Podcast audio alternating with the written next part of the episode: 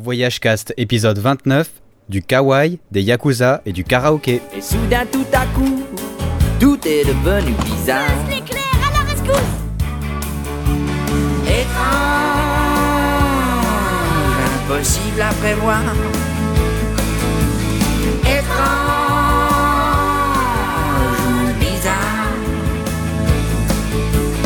Étrange, étrange, bazar, bizarre. Et oui, étrange et bizarre, c'est bien la réputation qu'a le Japon parmi nous. Et à vrai dire, c'est pas forcément dans ce podcast qu'on va vous faire changer d'avis. On a décidé avec Misaki, qui était déjà venu lors de notre podcast un peu plus classique sur le Japon, on vous avait promis qu'on allait faire un épisode sur le Japon alternatif, le Japon space, le Japon fun, le Japon bizarre, le Japon jeune. Je sais pas comment appeler ça. Bref, le Japon dans une version moins classique. Et puis vous aurez certainement remarqué dans le premier podcast que Misaki parle beaucoup, parce qu'il a beaucoup de choses à dire. Et puis on a enregistré un podcast qui durait 3 heures, alors j'ai décidé de le séparer en deux, à peu près, pour que ça soit plus écoutable pour ceux d'entre vous qui n'ont pas l'habitude d'écouter du podcast et n'ont pas l'habitude de se mettre euh, pendant 3 heures à écouter du podcast.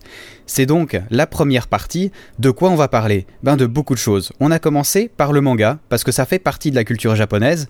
On a suivi par les jeux vidéo, les salles de jeu. Vous verrez d'ailleurs que dans les salles de jeu, on fait pas seulement du jeu vidéo, on tire sur plein de trucs, on fait des trucs vraiment sympas qui devraient certainement vous plaire. On a ensuite parlé du pachinko, cette activité un peu spéciale qui consiste à faire des jeux d'argent qui n'en sont pas vraiment, qui ont des ramifications un peu bizarres, on va dire. On a bien sûr parlé un peu des trucs kawaii à faire, on a parlé du karaoké, je vous rassure, on n'a pas chanté. Et puis pour finir, on a été voir du côté des parcs d'attractions, il y en a des vraiment géniaux au Japon, des montagnes russes comme vous n'en avez jamais vu, et puis des vues absolument imprenables sur le mont Fuji, juste avant une descente absolument horrible à 121 degrés. Bref, Misaki va nous parler de tout ça, et puis pour la fin, je l'ai déjà un peu teasé sur Twitter, on a parlé du plus grand labyrinthe de l'horreur, un truc vraiment spécial, vous vous faites poursuivre dans des couloirs mal éclairés avec une seule lampe de poche pour vous en sortir, un truc qui a l'air bien horrible et vraiment, vraiment très drôle à faire. Le Japon alternatif, fun et foufou, c'est sur Voyage Cast, et c'est maintenant.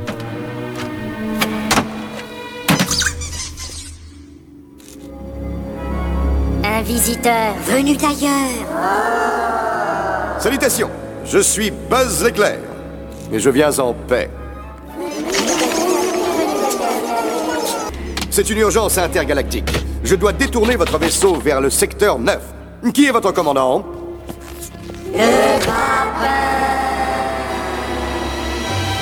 Le grappin est notre maître. Il choisit ceux qui s'en vont et ceux qui Oh, restent. c'est vraiment grotesque. Bonjour et bienvenue sur Voyage Cast. Aujourd'hui, Alexis avec nous. Misaki. Comment tu vas? Ça va très bien et toi? Mais très très bien, tu vois, c'est ça. J'ai, j'ai, ton truc ouvert euh, sur Skype et t'as Alexis Misaki. Donc tu es ça, Alexis T'hésitais Misaki. au début et finalement t'as dit les deux quoi. Ouais, voilà, je me suis dit que c'était pas mal.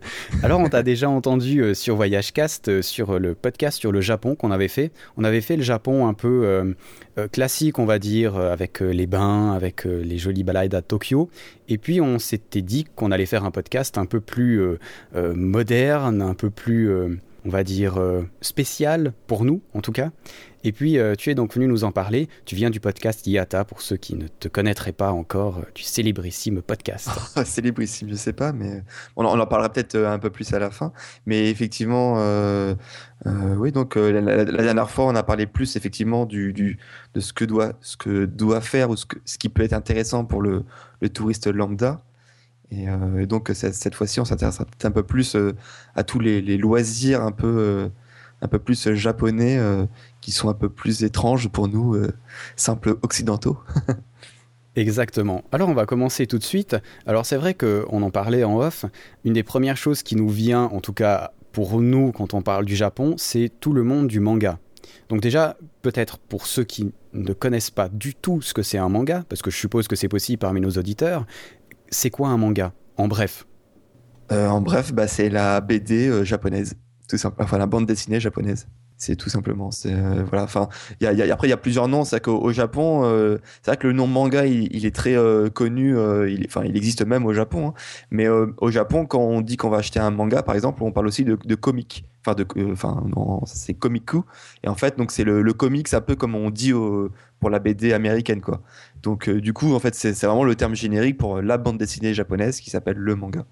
Et, euh, et en fait, peut-être la, la grosse différence par rapport à comment on, le consomme euh, en France, même pour ceux qui, consomment beaucoup de mangas en France, c'est que la plupart des, achats, de, de la consommation de mangas au Japon, ça se fait par l'intermédiaire des ce qu'on appelle des magazines de prépublication, qui sont, euh, pour donner un peu une idée à ceux qui connaissent pas du tout, ça ressemble un peu à des, sortes de bottins, enfin des annuaires euh, téléphoniques, des sortes de, de gros magazines de, de plusieurs centaines de pages euh, avec sur du papier recyclé et qui donc euh, donne un peu un peu comme les Picsou Magazine un peu pour donner une image un peu un peu plus occidentale qui donne un peu euh, un épisode euh, chaque semaine ou chaque mois ou chaque trimestre euh, de de plusieurs séries. Donc sur un magazine il y a, plusieurs séries.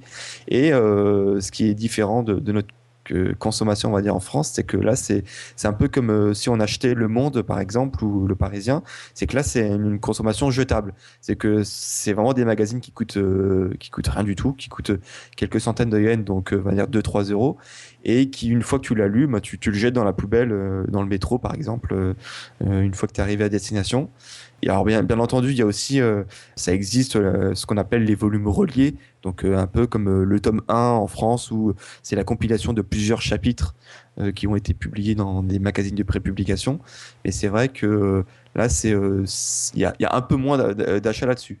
Et, donc du coup c'est une consommation beaucoup plus beaucoup plus jetable et, un, peu différente de, ce qu'on peut connaître chez nous Ouais, ouais, parce que justement chez nous, le- justement le manga, on l'achète, euh, voilà, en, en volume déjà fait, on les soigne gentiment dans notre bibliothèque. Ouais, c'est ça, c'est la collection en fait. Nous, on a, on a plus le.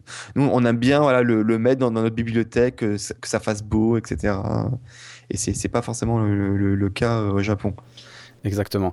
Alors voilà, admettons, moi je suis, je suis pas totalement fan de tous les mangas, mais j'en ai quand même chez moi, j'ai quelques collections, donc quand même.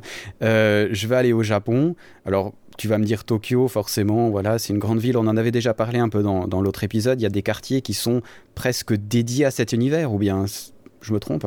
Alors en fait, euh, on, peut, on pourrait presque isoler, on va dire, trois quartiers. Alors il y a déjà euh, bon, un quartier qu'on parlera quasiment dans, toutes les parties du, du podcast, hein, ça reviendra à chaque fois.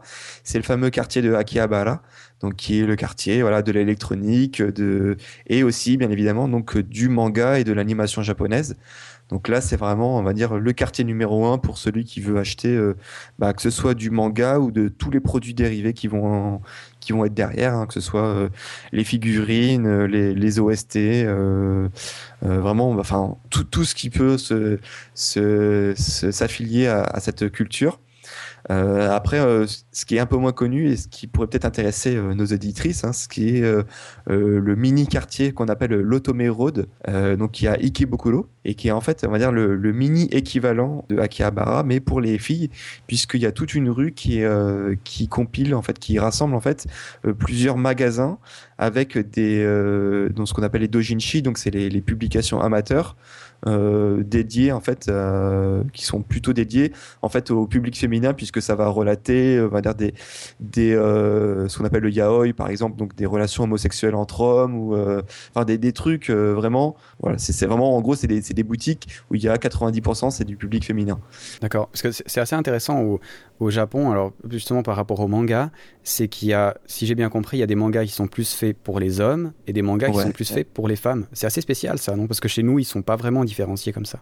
En fait, on a plus ou moins repris les mêmes codes, que, euh, mais pas forcément dans, dans, dans le même sens. C'est que, euh, donc euh, dé- déjà à la base, euh, moi je parlais des magazines tout à l'heure, et effectivement, dans les magazines de prépublication, ils sont segmentés en fait par euh, par audience. C'est-à-dire qu'on a- des magazines qui, à l'intérieur, il y aura des séries que pour les enfants, donc qui sont vraiment segmentés pour pour on va dire du 8-10 ans. Après, on aura des magazines de prépublication qu'on appelle et qui, qui aussi le, terme est très connu aussi en France, hein, ce qu'on appelle le, shonen. Donc shonen manga, ça veut dire mot, mot pour mot, hein, ça veut dire jeune garçon. Et donc en fait, ça regroupe toutes les séries pour les, on va dire, les, les jeunes, les jeunes garçons qui vont aller du, primaire jusqu'à fin du lycée. Donc, par exemple, les plus connus, hein, tout ce qui est One Piece, Naruto, enfin voilà, toutes les séries les plus connues, on va dire Dragon Ball, etc. C'est ce qu'on appelle du shonen manga. Après, on a l'équivalent avec du shoujo manga. Donc, là, c'est la même chose. Hein, ça veut dire jeune fille. Et euh, donc là, euh, voilà. Et après, et après, on a euh, le même truc, mais pour les, plus vieux, donc le seinen, etc., etc. On a, on a des, magazines entièrement pour les, on va dire pour les jeunes actifs, hein, où avec des séries qui concernent plus des, les salariman, donc les, les, bah, les travailleurs japonais qui sont plus adultes, qui veulent des, des, des, des, des séries avec des héros qui, avec lesquels ils peuvent plus s'identifier qui, auront plus leur âge et qui auront plus des, problématiques qui sont plus proches d'eux. Euh, donc euh, voilà, qui, qui vont pas forcément lire des, des, séries où le héros est un lycéen euh, qui aura sa, sa, petite amourette, etc. donc effectivement, c'est, tout est très marketé. Euh, bon après, ça, n'empêche pas qu'un, qu'un jeune trentenaire euh, puisse acheter un, magazine pour les pour les jeunes pour les jeunes lycéens puisqu'il voudra continuer à suivre, par exemple, la série shonen qu'il a commencé quand il était jeune mais c'est vrai que tout est, assez segmenté. D'ailleurs, c'est vrai qu'on le verra euh, bah, tout au long de ce podcast-là, c'est que le loisir en général au Japon, ce qui est, ce qui est assez euh, euh, différent, par exemple, de, ce que nous on peut vivre euh, en Occident, c'est que c'est vraiment très segmenté. C'est que il y a des loisirs euh, qui sont destinés aux filles et uniquement pour les filles, des loisirs pour les pour les garçons, des loisirs pour les vieux, des loisirs pour les célibataires, des loisirs pour les couples. Et c'est vrai qu'en général, et enfin j'allais dire en général et même encore plus quand on est en couple hein, même quand on est marié on, sort séparément. C'est que même quand on est marié il y a très peu de sorties qu'on fait à deux. C'est-à-dire que même quand on est marié on va voir la sortie du mec avec ses copains et la sortie de la fille avec ses copines. Donc c'est vrai que la, société est un peu organisée euh, de cette manière et donc pour revenir vraiment sur le manga, eh ben on a vraiment Akihabara qui sera vraiment très fréquenté par euh, par les hommes et euh, là le Otome Road qui sera vraiment très fréquenté euh, par les filles. Et il y a assez peu de de mélange à ce niveau-là. Alors tu parles de ces quartiers-là, est-ce que c'est vraiment, on l'a dit avant, c'était commercial, je pense que tu peux acheter plein de merchandising autour de, des héros euh, qu'on suit, mais est-ce qu'il y a des trucs un peu plus, euh, je sais pas ce qu'on veut dire, culturels, je sais pas, des endroits où on peut lire des mangas, des endroits où on peut rencontrer des gens qui sont passionnés par euh, euh, ces univers-là pour discuter, je sais pas, est-ce qu'il y a un aspect un peu plus social, culture là-dedans? Il y, a un autre quartier en fait où j'ai pas parlé en fait qui, est à Nakano. Et en fait Nakano c'est c'est un endroit aussi très prisé par euh, par tout euh, cette par tous ces otaku j'ai envie de dire puisque c'est il y a un, des plus gros endroits pour acheter enfin un des, un des magasins qui s'appelle le Mandarake et qui est un des endroits les, les plus fréquentés pour acheter tout ce qui est seconde main donc tout ce qui est occasion mais dans tous les domaines hein, que ce soit pareil encore une fois tout ce qui est tous les goodies manga etc et euh, en fait, c'est aussi un, un, quartier où il y a plusieurs euh, écoles de manga. Et en fait, euh, enfin, là, c'est une expérience très personnelle. Hein, il en existe dans, plein d'autres quartiers sûrement, mais euh, j'ai eu l'occasion en fait euh, l'année dernière euh, de rencontrer une des, enfin, une, mangaka qui est pas trop connue en France, hein, puisqu'elle est, elle est pas du tout éditée en France.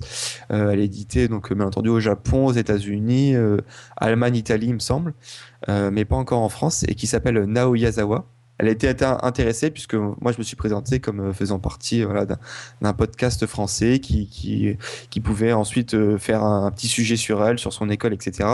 Donc tout de suite elle était intéressée et euh, au-delà donc de, sa personnalité, de son travail, euh, elle m'a présenté en fait la Nakano Manga School et euh, c'est très intéressant puisque c'est une ancienne école primaire japonaise et qui maintenant été bah, réaménagée pour accueillir plusieurs écoles autour de, du manga.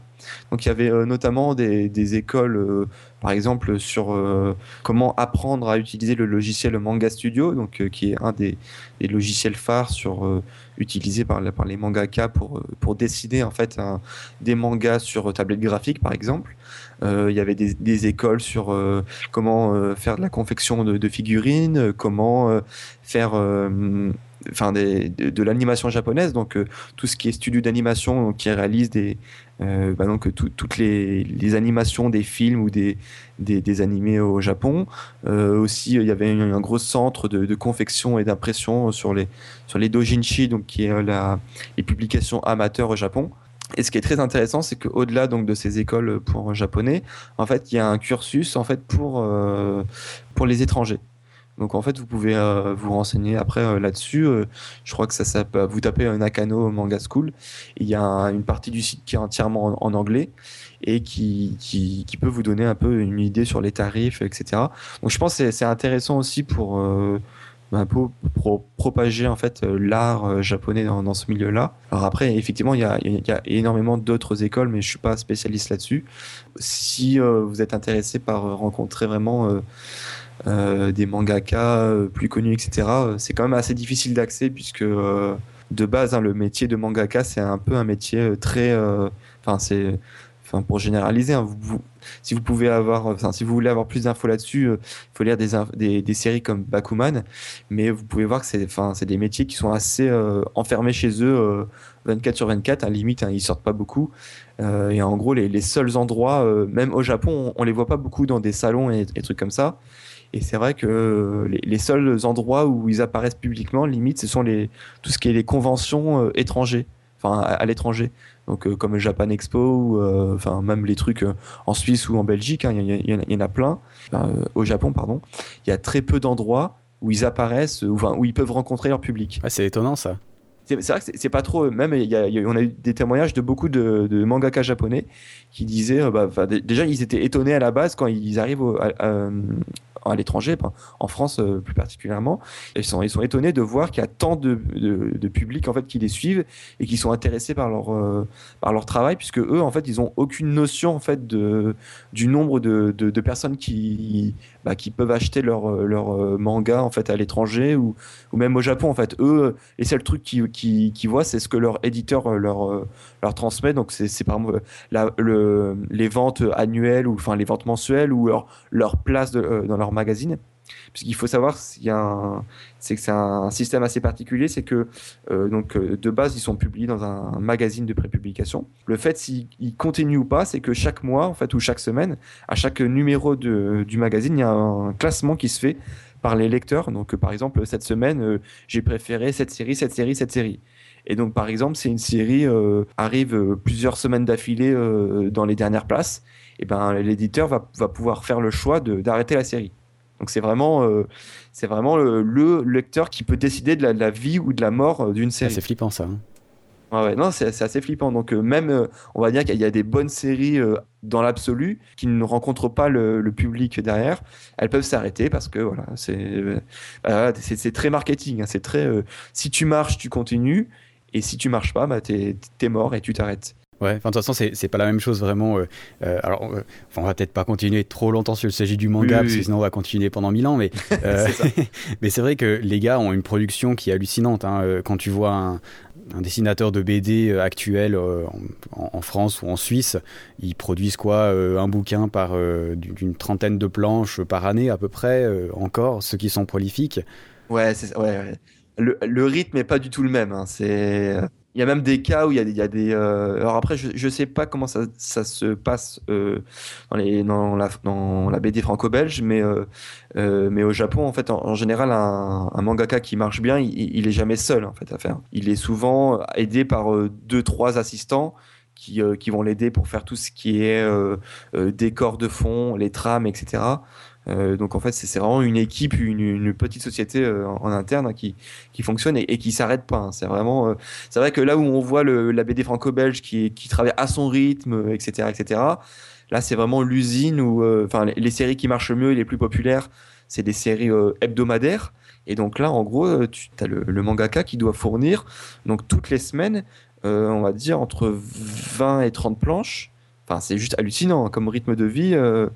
Euh, c'est très fatigant. Et tu as beaucoup de mangaka qui des fois qui, qui au bout d'un moment enfin que c'est connu qui prennent de, je sais pas on va dire plusieurs mois de pause parce que au niveau physique ils, ils finissent à l'hôpital parce qu'ils en peuvent plus en fait hein. c'est vraiment ils sont allés au bout de, de ce qu'ils pouvaient euh, physiquement et humainement mais bon j'ai envie de dire c'est ça va avec euh, la société japonaise hein. ça c'est c'est pas c'est pas oui c'est clair c'est sûrement pas seulement limité au, au monde du manga quoi c'est ça. C'est intéressant, c'est pas mal. Il y a des musées sur le manga au Japon ou bien c'est un pas considéré vraiment comme un art euh Ah si si si. Euh, bon alors après effectivement. Euh, ça a mis du temps un peu. euh, enfin, les, gros lecteurs de manga, ils sont toujours considérés comme, comme un peu à part. hein. C'est toujours une, une culture qui n'est pas forcément. euh, c'est pas la hauteur, on va dire, du, du cinéma. Ou, euh, mais, euh, mais en tout cas, le, le, manga a euh, depuis. euh, je sais plus depuis quand, c'est assez récent quand même. Euh, en tout cas, moi, je l'avais visité il y a deux ans. Euh, à Kyoto, il y, a y a, le musée du manga, tout simplement, qui, qui existe et qui, euh, qui, je pense, qui vaut le coup d'œil pour tous ceux qui, qui sont intéressés euh, là-dessus, euh, qui, euh, qui est juste en fait euh, une. Enfin, c'est déjà à la base, euh, il y a une partie qui c'est juste une énorme bibliothèque qui, recense des milliers et des milliers de mangas depuis, la nuit des temps, euh, qui, regroupe aussi euh, énormément de mangas étrangers. Donc, euh, par exemple, quand vous allez au, musée du manga euh, à Kyoto, vous allez pouvoir voir euh, des mangas français, des mangas italiens, des mangas américains, etc. Et à côté de ça, ça retranscrit l'histoire du manga. Donc de- depuis la naissance, euh, euh, avec co- comment c'était euh, à, ses débuts, etc. à, de, nos jours. Et ce qui peut être aussi intéressant, c'est qu'il y a plusieurs parties sur le, sur des débats actuels sur le manga. Donc comment c'est perçu aujourd'hui, le, fameux débat avec tout ce qui est le scantrad, etc. Avec la numérisation du manga. Donc plein de débats qui n'ont pas forcément euh, abouti, qui sont toujours, euh, qui donnent toujours lieu à, beaucoup de controverses aujourd'hui. Donc euh, non, non, c'est un, c'est un lieu énorme, euh, enfin qui, qui, qui est très étendu et qui, euh, qui, je pense, vaut le coup d'œil à, à tous ceux qui sont intéressés par, par le milieu en tout cas. On va, on va clore le chapitre manga parce que ça fait déjà 20 minutes qu'on en parle. Mais voilà, c'est vrai que je pense que c'était important d'en parler parce que le manga, ça fait vraiment partie de la culture japonaise et quand on y va, euh, qu'on soit euh, fan de ce genre de choses ou pas, ça vaut certainement la peine de passer dans ces quartiers quand même. Oui. En fait, juste avant de conclure là-dessus, en fait, je voulais juste parler en fait de parce que là on, par- on- on parlait de, de quartiers en, particulier et en fait, mais par contre, le si vous voulez consommer du manga et d'ailleurs les Japonais quand ils consomment du manga, ils peuvent le faire un peu dans tous les quartiers, dans ce qu'on appelle des cafés manga. Et euh, ça, c'est intéressant d'en parler parce que c'est assez particulier euh, ben, justement au Japon. Euh, ça s'appelle en fait manga kisa ou kisaten et c'est un peu ça a fait la fusion en fait avec nos, cybercafés de chez nous. Mais c'est totalement différent de, ce qu'on peut trouver en France, par exemple. Ça, se présente sous la forme de, cabines individuelles. Donc, donc vous, vous rentrez là-dedans et vous, vous louez en général à l'heure ou alors c'est un, un forfait nuit. Euh, et en fait, vous pouvez faire vraiment mais de tout. C'est-à-dire qu'en gros, vous avez votre cabine, vous pouvez euh, jouer aux jeux vidéo, regarder des, des films sur DVD. Vous avez vraiment une chaise très agréable euh, qui se transforme même en une sorte de, de lit hein, si vous voulez passer la nuit. Il y avait de la, il y a de la nourriture, il y a de la boisson à volonté, euh, il y a même des douches.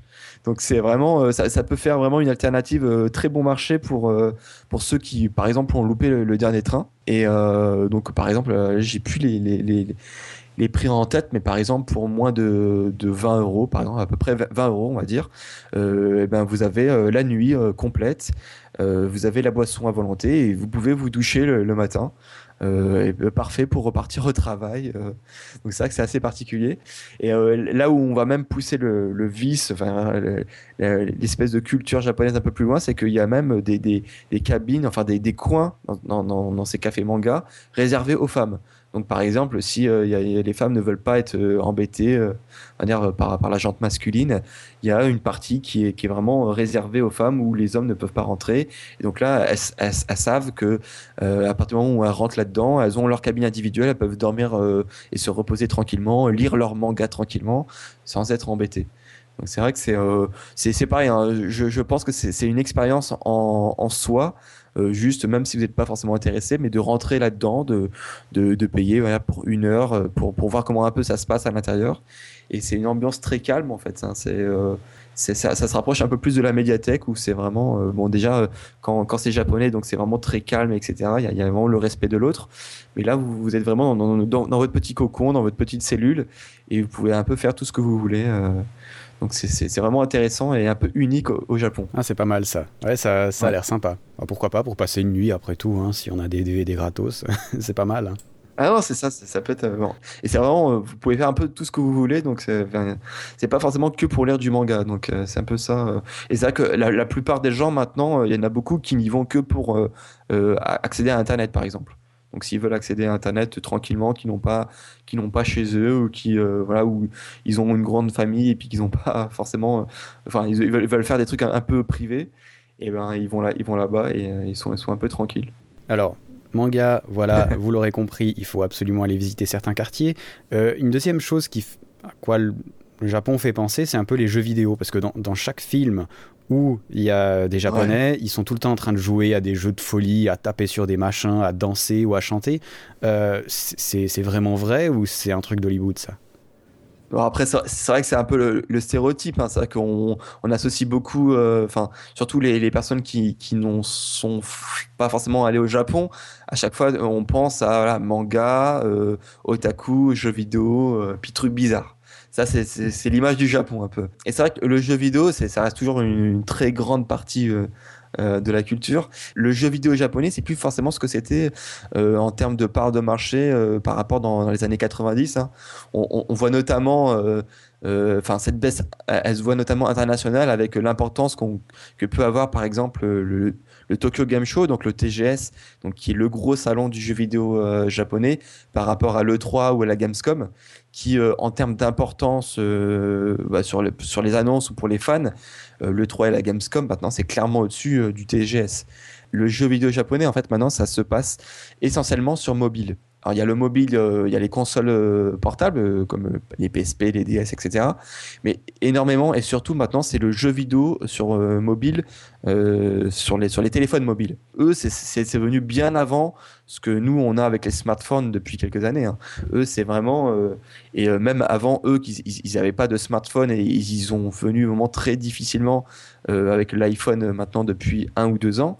Mais avant, eux, ils avaient leur propre réseau de, jeux mobiles, et d'ailleurs euh, des, jeux qui n'existent même pas encore euh, chez nous. Hein. Euh, pour ceux qui sont déjà allés au TGS, d'ailleurs, les, choses les plus importantes, enfin qui, peuvent choquer pour ceux qui ne sont jamais allés là-bas, c'est la place qu'ont les, réseaux de jeux mobiles. Enfin, il y, a, vraiment des, enfin, en gros les plus gros stands de là-bas, ce sont toutes les sociétés qui font des jeux mobiles et qui, qui n'existe pas, et, enfin, qui, qui organise, des, qui crée et qui distribue des jeux mobiles uniquement au Japon. Et donc nous, on n'en a aucune idée de, de, de, ce que ça peut exister. Et euh, après, le, deuxième truc un peu plus fun, c'est ce qu'on appelle les babes. Hein. donc c'est toutes les, les sortes d'hôtesses. Mais bon, ça, c'est pas exclusif au TGS, hein. ça on le voit aussi. Euh... Non, non, j'allais le dire à la Gamescom, j'y ai été, il y en a aussi. Hein. ouais. Ouais, ouais, voilà. Mais c'est vrai que c'est vraiment les, les, les, les, trucs qui vaut le coup d'œil parce que euh, j'ai envie de dire, euh, pour, pour globaliser euh, et pour troller assez méchamment, c'est que maintenant on va, on va au TGS, c'est pas forcément pour le jeu vidéo, mais c'est plus pour prendre des photos de toutes les hôtesses qui sont, qui, sont, qui sont assez bien castés, hein, j'ai envie de dire, hein. qui, sont, qui font assez bien le taf. Euh, alors, je ne sais pas si c'est le cas, mais à la Gamescom, il y a pas mal de, de, de feedless, justement, parce que c'est en alors la Gamescom, voilà, pour remettre euh, ceux qui ne connaissent pas, euh, ça se situe à Cologne, en Allemagne, et puis, ben, justement, il y a pas mal des feedless qui viennent, parce que c'est du métier d'une modèle, quoi, finalement. Hein. Et c'est vrai que c'est c'est assez impressionnant de voir le nombre qu'il y a et puis les visiteurs qui font les photos avec et tout. C'est euh, une ambiance assez étrange. On dit, j'ai l'impression que c'est un peu, tu sais, comme les salons de l'auto où les gars disent ouais, c'est pour aller voir des, c'est pour aller voir des, ouais, c'est pas pour aller voir des autos. Hein, pour ça, pour ça, tu peux aller au concessionnaire. Hein, c'est pour voir les miss qu'il y a devant. C'est ça. tout le monde s'en fout. J'ai l'impression que c'est quand même un peu ça. Même si la Gamescom, il y a euh, surtout si on a des entrées un peu spécifiques on peut quand même aller voir des jeux qui sont en développement et si on est vraiment passionné du jeu vidéo, ça vaut le coup. Mais je pense qu'il y a, y a bien plus de la moitié des visiteurs qui viennent euh, pour les babes, ça on est d'accord. Et le TGS, tu me disais, c'est un peu la même chose. Oui, alors en fait, bon, après, ce qui change, ben, du coup, c'est que c'est euh, les babes, et ben, donc là, elles sont, elles sont plutôt asiatiques, hein, du coup, donc il y a, un peu le côté exotique hein, par rapport aux, journalistes qui, qui, ont enchaîné le 3, puis après la Gamescom, etc. Et ben là, du coup, ils ont un peu les, les hôtesses un peu plus euh, euh, typiques du pays, donc c'est un, un, peu plus agréable, on va dire, à l'œil. Après, c'est vrai que même pour moi qui, qui, qui, qui, était parti pour vraiment voir un peu de l'exclu jeux vidéo, etc., il faut dire ce y, en a, il y en a plus tant que ça, il n'y a, a, pas de, de gros grosses annonces fracassantes. Effectivement, j'ai pu tester quelques jeux là-bas, mais euh, ben, en gros, au, meilleur des cas, c'était des exclus de quelques mois. C'est-à-dire que euh, quelques mois plus tard, ben, ils sortaient au, grand public, donc c'était pas vraiment les, trucs euh, genre euh, je sais pas, les, trucs que personne n'avait jamais entendu parler avant et puis en exclusivité mondiale, on pouvait le tester au, au, To- au Tokyo Game Show. Bon là effectivement pour moi qui, ne fréquente pas le 3 ou la Gamescom, c'était intéressant pour, voir tout ça. Euh, voilà, ça reste une expérience en, tant que telle pour, euh, voilà, pour, pour voir vraiment ce que c'est de l'intérieur, mais, mais il faut, faut pas s'attendre euh, juste voilà, pour, pour euh, voir du jeu vidéo en, exclusivité mondiale, etc. Exactement. Alors pour ceux qui nous écoutent, euh, juste euh, 223 000 visiteurs l'année passée, donc quand même énormément de monde. Et cette année, c'est le 21 et 22 septembre. Voilà. Si jamais vous projetez d'aller euh, au Japon à ces dates-là. Ah, pour, pour- le public, après sur, euh, sur la partie business, c'est les- c'est deux jours avant, c'est euh, 18-19. Oui, mais on vient pas tous du podcast Yata, voyons. On n'est pas tous accueillis comme des, comme des chefs. Non, non, non, mais c'est pour le dire, parce que non, je- là, c'est juste pour le dire, c'est que je n'ai aucun mérite à avoir pu euh, y entrer euh, sur, sur les entrées presse, puisque c'est assez rare, en fait, qui, enfin, euh, là, je vous, je vous donne une astuce, hein, si vous voulez y entrer euh, et que vous avez un blog assez bien fourni euh, et que vous savez bien votre, votre truc, c'est assez rare qu'ils refusent des entrées euh, business pour, pour les gens qui ont euh, un, blog, j'ai envie de dire, ou, euh, un, petit média euh, qui n'a pas forcément d'audience. Hein. C'est pas forcément ça qui va les intéresser, mais si vous, leur- si vous dites que vous allez parler de l'événement, etc., je pense que ça suffit ça suffit à les intéresser.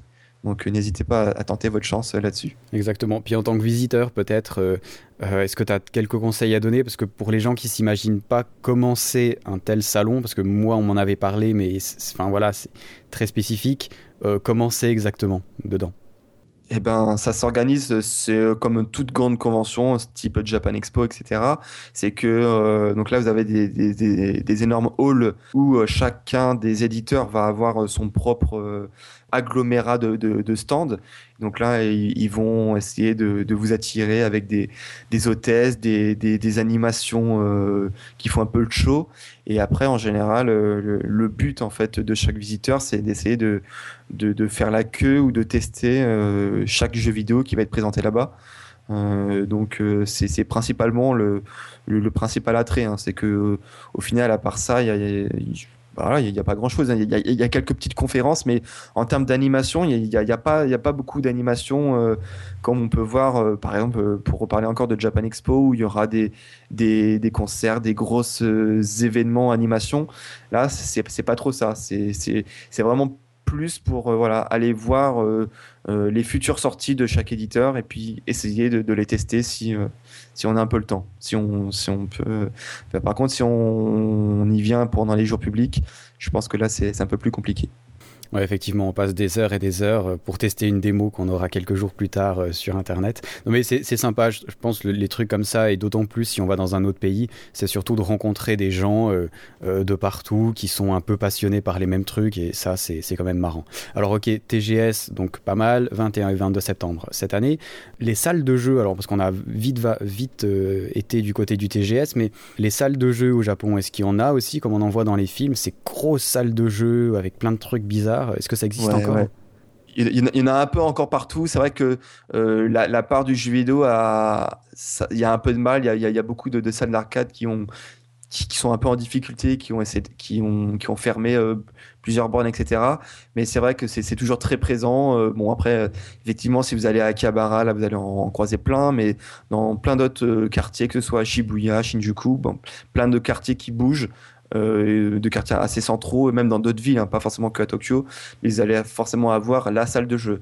Alors après, euh, ce qui est différent et euh, ce que je vais un peu plus détailler, c'est qu'il n'y a pas, c'est pas forcément euh, la salle de jeux vidéo. Enfin, il n'y a, a pas forcément que des jeux vidéo tels qu'on pourrait se le croire. Et ce qui prend le plus en plus justement d'espace, ce sont vraiment ce qui n'est pas le jeu vidéo. Euh, et donc, par exemple, euh, dans, les premiers étages, et ce qui a un gros succès au Japon, c'est ce qu'on appelle les UFO catchers ou les gachapon. Donc les UFO catchers, donc ça, on, on en a en France, hein, il me semble, dans, plein de, si, hein, même c'est sûr, dans plein de fêtes foraines, par exemple. UFO catcher, pourquoi? Parce qu'en fait, euh, vous allez essayer de- d'attraper des lots avec des espèces de pinces.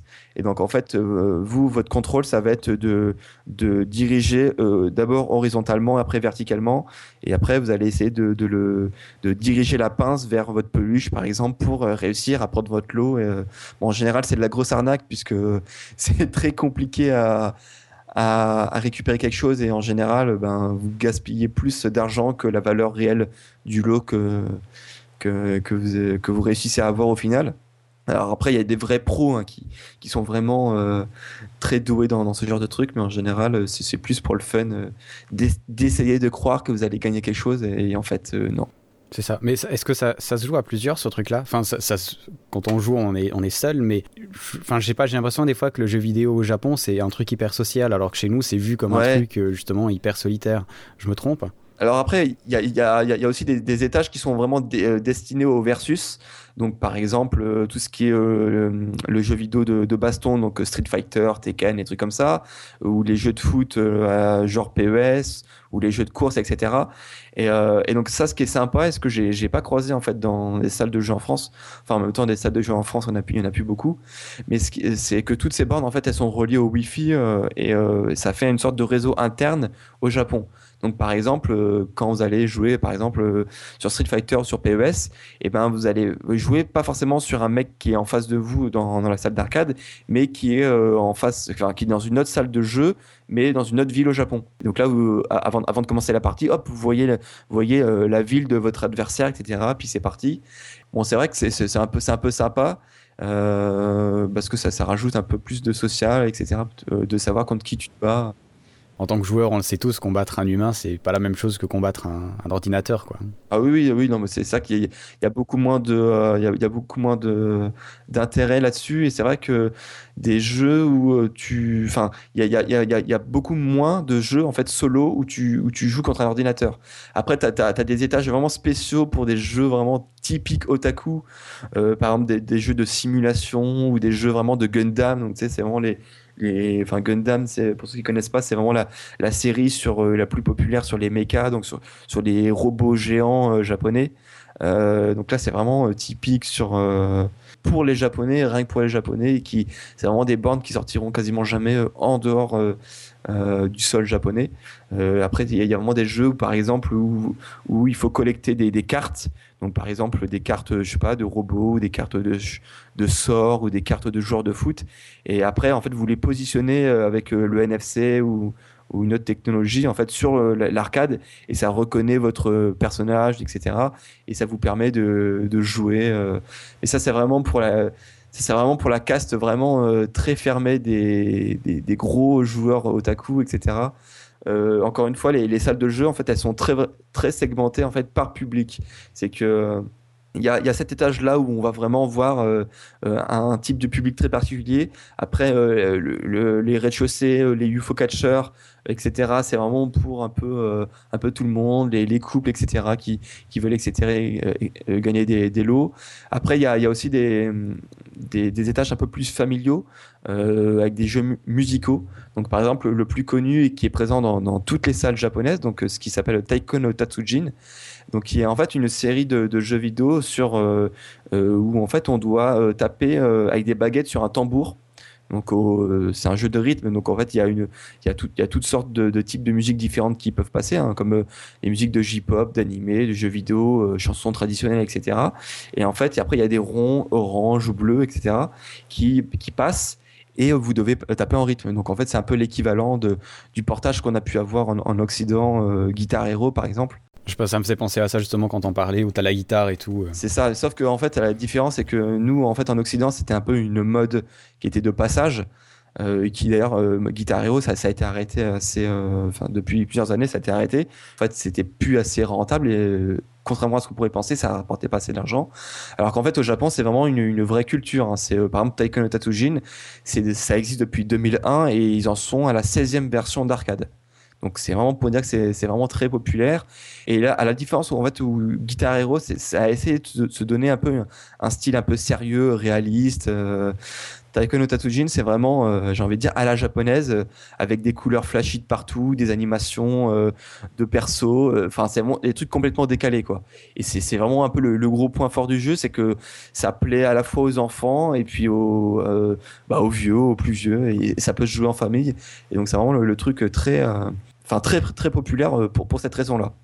Après, l'étage, on va dire euh, très euh, féminin et qui d'ailleurs, pour certains, euh, c'est marqué réservé uniquement aux filles et qui prend de plus en plus de place dans, dans, les salles de jeu et qui d'ailleurs prend tellement de place qu'il y, a certains bornes d'arcade qui ferment au, dépend de, ce type d'attraction.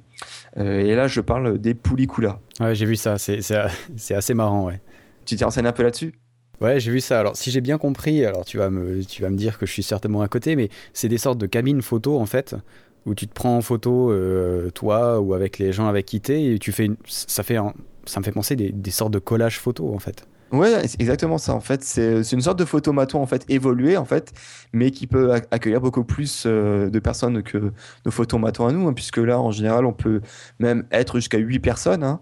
Euh, donc en fait, il y a un étage complet. Hein. Il, faut, il, faut, voir des photos pour le croire. C'est un étage complet où il y a une dizaine de machines de Poulicula. Euh, donc c'est vraiment des grosses grosses machines euh, où en général, euh, eh ben vous allez pouvoir déconner entre copines ou en, ou, ou en couple. Pourquoi je disais qu'en général les, hommes seuls sont interdits, c'est que c'est pas dans la culture en fait d'être entre bandes de mecs par exemple et, aller dans, ces cabines là. C'est pour vraiment préciser, c'est justement il y a des panneaux qui précisent que c'est interdit aux hommes seuls, donc non accompagnés de filles.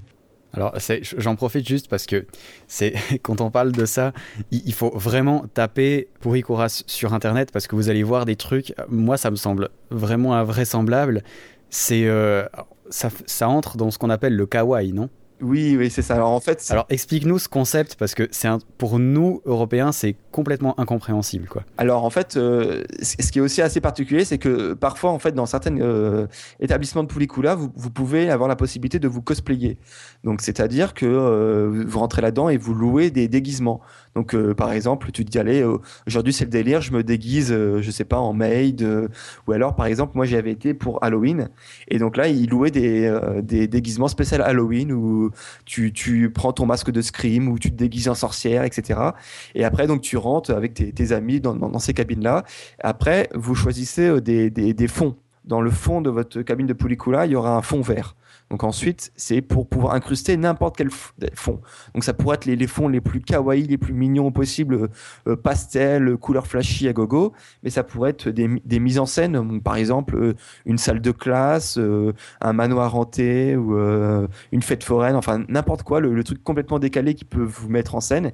Et après, il y, a, des sortes de modèles sur un écran, un écran tactile devant vous qui vont vous montrer la pose à prendre. Bon, après, vous pouvez faire ce que vous voulez, hein, mais après, euh, voilà, par exemple, si euh, vous êtes, euh, je sais pas, dans un manoir hanté, là, vous allez voir, je sais pas, la, modèle qui est en face de vous, qui fera la pose avec ses mains euh, comme si elle était effrayée. Et donc là, après, avec, avec, avec tous tes potes et tes amis, bah, vous, vous, reproduisez la même pose.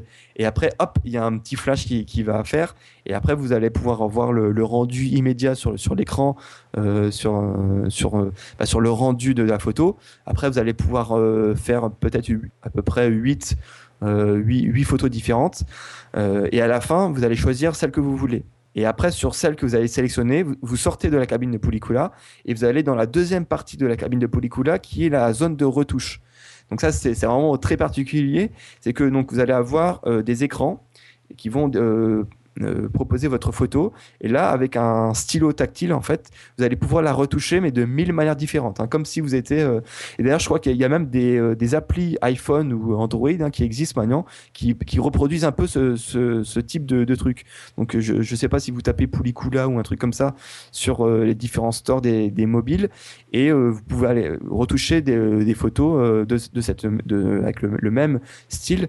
Donc, c'est-à-dire que vous allez pouvoir rajouter, par exemple, je sais pas, un petit nœud rouge sur, sur vos cheveux, vous allez pouvoir euh, mettre des étoiles de partout, vous allez pouvoir euh, écrire, euh, je sais pas, best friend, mettre la date du jour, transformer physiquement un peu le, les photos. Et, après, le but c'est que vous allez imprimer, enfin, ça va imprimer votre, votre et toutes ces pelliculas vont être autocollants.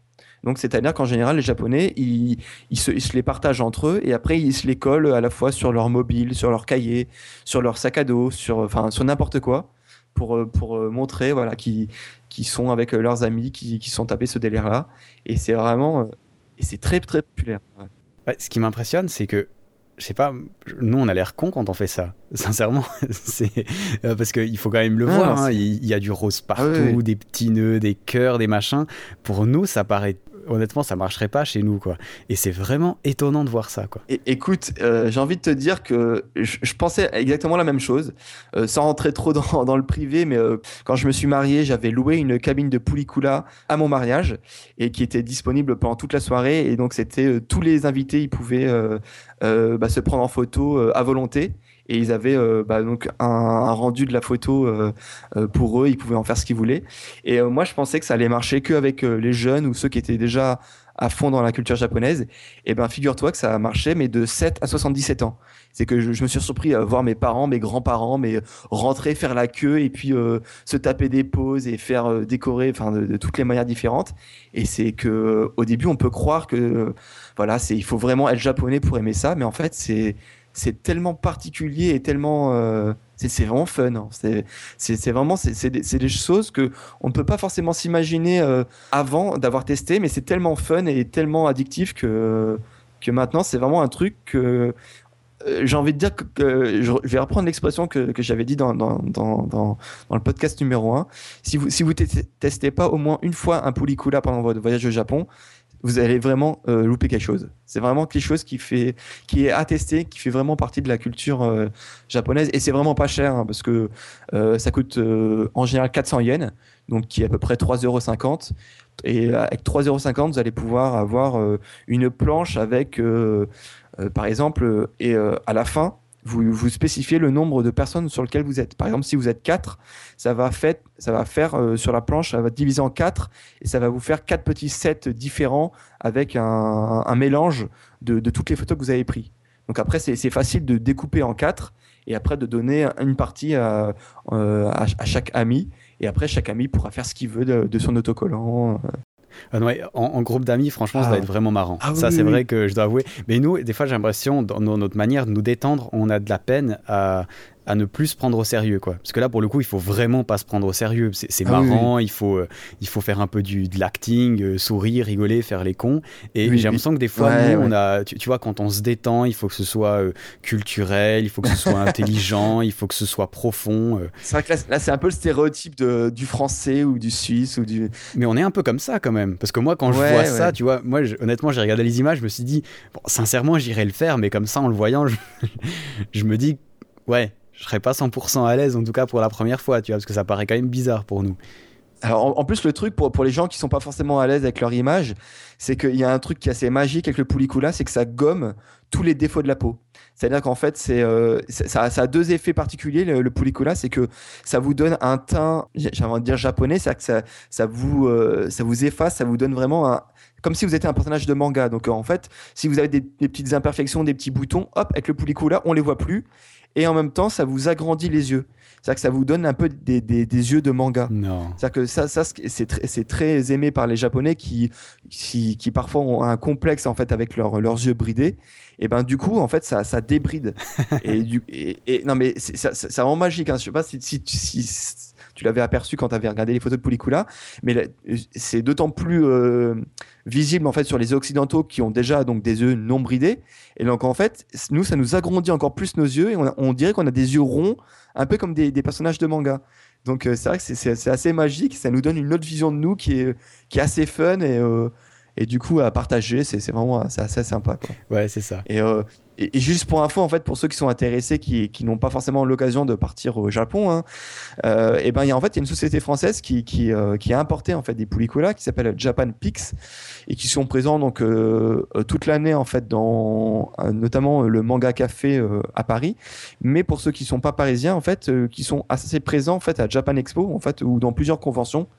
Euh, bon, bien évidemment, c'est plus cher qu'au Japon, hein, parce que c'est 10 euros euh, à chaque fois. Mais pour, euh, juste pour dire à tel point que c'est populaire, c'est que malgré le prix, en fait, c'est toujours blindé. C'est que si vous allez à Japan Expo, le stand de Japan Pix, etc., qui, qui, qui, qui ont deux cabines de le Poulicula, c'est blindé, tout le temps blindé.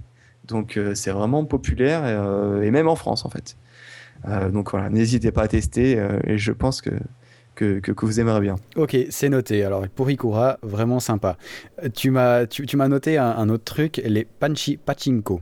Ouais, ouais. Alors ça, c'est c'est vraiment. euh, Alors euh, effectivement, dans, dans, dans les salles de jeu, euh, par exemple, moi à, Shinjuku, il y a une salle de jeu où, qui est vraiment, comme je disais, qui est vraiment très segmentée. euh, chaque étage, un public différent. Et par exemple, il y a un étage euh, tout en haut qui est vraiment euh, pour les pour les adultes. C'est-à-dire que c'est c'est vraiment des, des jeux.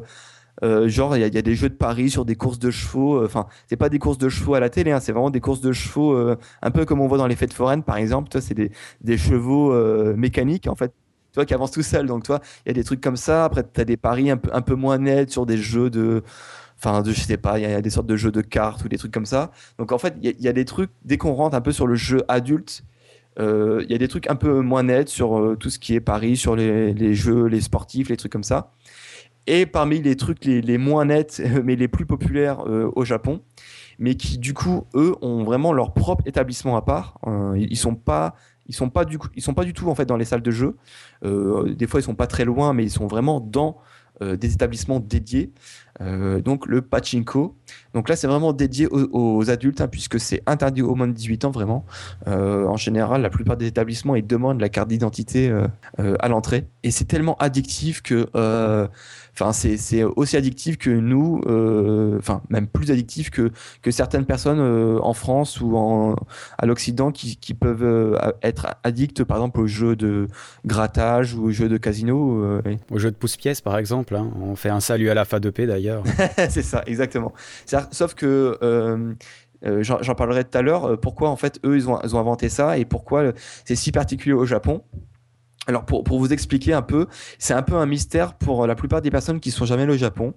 Euh, ce sont des salles qui sont ouvertes 24 sur 24 et qui sont vraiment euh, le, le premier euh, avis qu'on qu'on peut avoir sur euh, ces salles de pachinko, c'est que c'est très bruyant et très lumineux.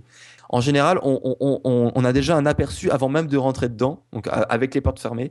Et dès qu'on rentre dedans, c'est euh, ça gueule à tout va. Et ça gueule pas à tout va euh, avec les joueurs, mais ça gueule pas, parce que les machines en elles-mêmes font du bruit. euh, Il y, a, il y a des spots euh, euh, lumineux, des spots publicitaires qui, gueulent, qui, ont des effets de. À chaque fois que tu gagnes euh, un, peu, ça, enfin un peu comme les les, les, les- casinos en fait. Ce qui fait aussi énormément de bruit, ce sont les, les, les, les billes. Pour, pour vous donner comment ça marche, c'est que c'est un- une sorte de mélange en fait entre des machines à sous et un flipper. C'est que vous rentrez là-dedans, vous achetez un certain, un certain nombre de petites billes en métal. Donc en général, ça va par, euh, je sais pas, pour 1000 yens, vous avez à peu près 250 billes. Donc c'est vraiment un grand nombre de billes. Et ensuite, vous allez les introduire en haut de la machine. Euh, les billes donc, vont, vont tomber et euh, ça va tomber dans, dans des trous. Et euh, quand, quand les billes vont tomber dans les trous, ça va déclencher des, trois roues avec des symboles. Donc là, ça, ça, ça se rapproche un peu, c'est là où ça se rapproche un peu du, jackpot, enfin des machines à sous, et ça fait un peu un jackpot si on a trois symboles identiques. Et par contre, la seule interaction du joueur, euh, c'est de contrôler la vitesse à laquelle les billes sortent. C'est-à-dire que vous allez avoir une sorte de, bouton, vous allez pouvoir appuyer à fond si vous voulez que les billes euh, descendent rapidement, ou retenir un peu si vous voulez que ça, ça descende un peu plus euh, doucement. Donc c'est vraiment très répétitif comme jeu, et on peut se demander mais pourquoi ça a tant de succès, pourquoi c'est tant addictif? Alors qu'au final, euh, enfin si vous allez, dans, ce genre de, jeu, c'est vraiment, euh, enfin vous regardez les gens qui jouent et vous voyez le, mec affalé dans son siège avec la clope, euh, limite et la bière, et le mec il hop, il, presse le bouton et limite, enfin il, est- très amorphe. Il n'y a pas vraiment beaucoup d'interaction. Et en fait, euh, la raison du succès, c'est que euh, au Japon, les jeux d'argent où on gagne de l'argent, ils sont théoriquement illégaux. C'est-à-dire que les casinos euh, que nous, on peut s'imaginer chez nous, sont interdits. Ça n'existe pas. Et en fait, le pachinko, du coup, c'est le seul moyen pour les Japonais d'assouvir un peu le- leur soif de jeux d'argent. Là, je parle de jeux d'argent. C'est, on, rentre un peu dans les lois un peu japonaises très hypocrites, euh, un peu comme euh, ce dont euh, je ne vais pas parler parce que c'est pas le sujet du jour, mais les Sopland ou les Telekula qui contournent la loi en fait de la prostitution interdite au Japon, puisqu'il y a une loi qui interdit la prostitution au Japon. Et en fait, il y a, plein d'établissements qui contournent un peu hypocritement la loi, comme quoi officiellement ce ne sont pas des établissements de prostitution, mais en fait ça en sont déguisés, mais ça reste permis dans la loi japonaise. Là, officiellement, euh, ce qui se passe avec les pachinko, c'est qu'on ne gagne pas d'argent, on gagne des billes. C'est-à-dire que même le, le mec qui gagne le jackpot, il va gagner des billes. Ouais. Ouais. Et après, il va les échanger, c'est ça? Alors, il va, il va les euh, à l'intérieur du pachinko, tu vas échanger tes billes contre des, contre des sortes de petites plaquettes. Euh, des plaquettes qui représentent un peu de, de l'argent virtuel, Ouais. comme un peu au casino, j'ai envie de dire. Sauf que dans un casino, corrige-moi si je me trompe, mais dans le casino en lui-même, tu peux échanger cet argent virtuel comme, contre de l'argent réel. À la sortie, ouais. Voilà, ce qui, ce qui n'est pas le cas en fait au pachinko puisque c'est interdit officiellement de les jeux d'argent. Et en fait euh, quelques mètres plus loin donc euh, vous allez vous suivez un peu la masse hein, quelques mètres plus loin il y a une autre boutique qui euh, bien entendu est tenue par les yakuza hein, mais euh, de toute façon ça c'est un système très organisé hein. tous les pachinko et ces petites boutiques annexes sont tenues par les mêmes familles de yakuza et en fait vous échangez votre là par contre des ces lots là donc contre du véritable argent. Ouais. Et donc en fait c'est un peu hypocrite puisque tout le monde est, au courant du, de ce système-là, hein, que ce soit les politiques ou les, euh, les officiels ou les, le, le lambda, mais c'est euh, autorisé puisque euh, ça, ne- Ouais, juridiquement, ça se tient. c'est ça, juridiquement ça se tient et ça ne, ça ne, ça ne brave aucune Je- loi j'ai- Il y, a- officielle. il y a certains, alors je me rappelle plus dans quel pays tu gagnes des, des peluches par exemple, et après tu vas revendre ta peluche aussi. Euh, Genre une peluche, elle va valoir euh, 1000 dollars, tu vois, un truc euh, invraisemblable. Mais c'est de la oui, même ça. manière, en fait, c'est pas interdit de revendre le lot que tu as gagné et euh, de le revendre trop cher, ben, d'un côté, tant mieux pour toi et tant pis pour celui qui te l'achète. Mais c'est assez drôle, quoi. Enfin, drôle. Ouais, moyennement. Parce qu'au au final, Voilà, ça, ça. ça alimente le système. Parce qu'en fait, euh, vous, vous comprenez bien qu'en fait, l'argent que, enfin, qu'on vous donne dans, dans ces euh, boutiques de revente de l'eau, l'argent euh, revient ensuite, enfin, retourne au pachinko. C'est un système, quoi. c'est une petite boucle bien huilée qui, qui marche très bien. hein. Et, pour se rendre compte, en fait, c'est euh, que le chiffre d'affaires du pachinko est tellement énorme au Japon qu'il se situe au troisième rang de l'économie des loisirs japonais, juste derrière le- la restauration Ah ouais, et le tourisme. Donc, euh, et, et a priori, j'ai lu sur Wikipédia, je ne sais pas si c'est des, des chiffres actuels, mais a priori, le chiffre d'affaires du pachinko au Japon dépasserait le Ah, PIB de la Thaïlande. Donc, euh, ça, voilà. Je ne sais pas euh, euh, à combien est le PIB de la Thaïlande, mais enfin, juste pour se donner un ordre d'idée, c'est juste énorme, quoi. Donc, c'est voilà. Et donc, euh, évidemment, nous en France, donc euh, nous, euh, on a le, le truc beaucoup plus euh, réglementé avec les casinos et poker, qui, d'ailleurs, maintenant en France depuis quelques années, c'est totalement légal de faire les jeux d'argent en ligne avec tout ce qui est paris sportif, poker, etc. Mais ça reste quand même Ouais, bien enfin, plus encadré. ou moins, parce qu'il y a les sites, enfin sur, ah, ouais, c'est un autre sujet, mais sur Internet, les sites sont pas forcément hébergés en France, donc sont pas forcément soumis à la loi. Enfin, ouais. Oui, mais je veux dire, enfin, Théoriquement, c'est réglementé. voilà. C'est-à-dire qu'en gros, tout ce qui est paris sportif, euh, de, des mafias, parce qu'il y, a, euh, enfin, les- il y, a, il y a toujours des mafias qui organisent des, des paris truqués euh, sur les- le sport, etc. Mais officiellement, euh, le gouvernement français, par exemple, euh, fait la guerre à ce genre Comme tu de, dis, de pratiques. officiellement. Alors que, voilà, alors qu'en France, enfin au Japon, euh, enfin le pachinko est totalement euh, permissif et euh, ça arrange tout le monde, j'ai envie de dire. hein. Oui, l'État se fait voilà. sûrement aussi de l'argent là-dessus, donc, euh, ouais. Ah oui, oui, oui, donc c'est voilà. donc pas mal, euh, intéressant. Alors, en fait, on a évoqué les trois premiers ça. sujets là, euh, à peu près.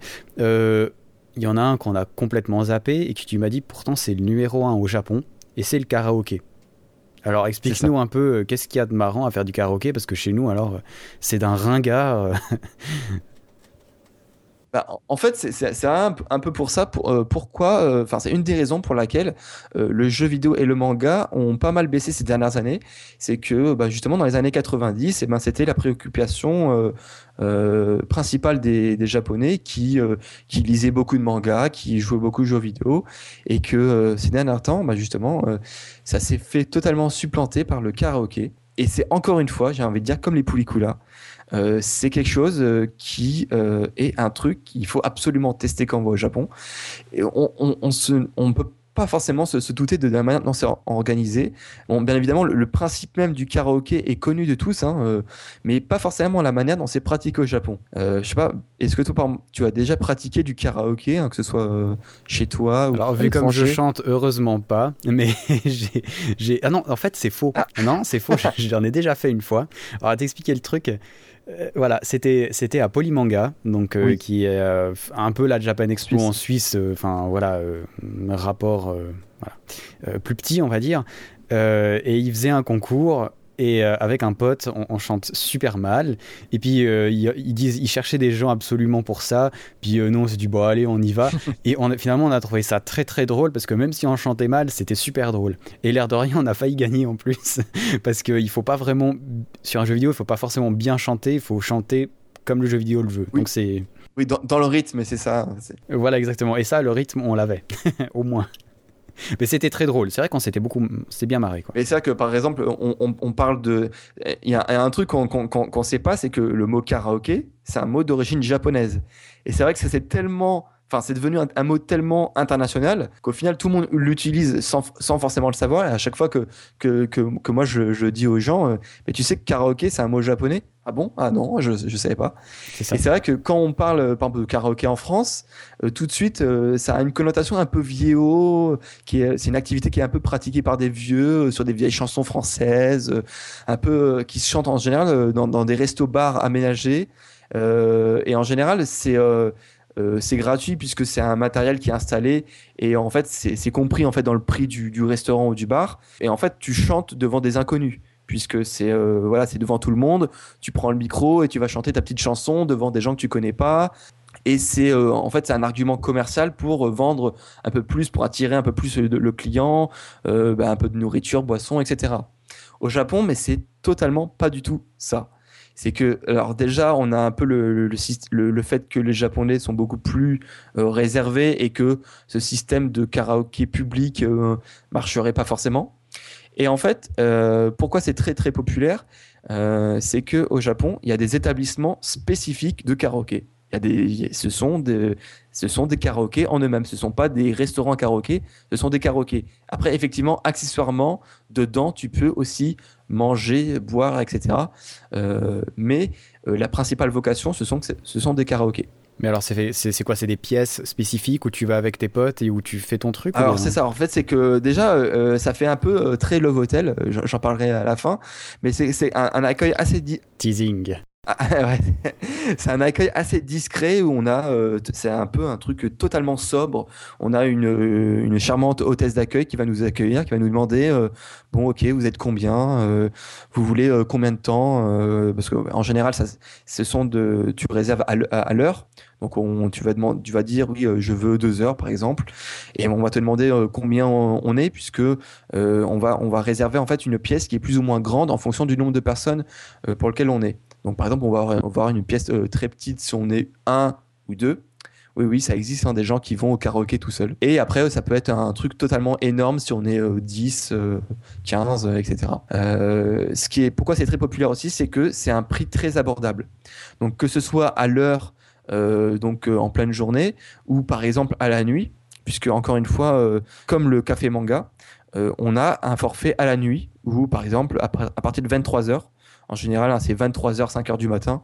Donc, c'est fait pour les gens qui ont loupé le dernier train, enfin, qui savent qu'ils vont louper le dernier train et qui, euh, vont euh, durer euh, jusqu'au petit matin, jusqu'au premier train.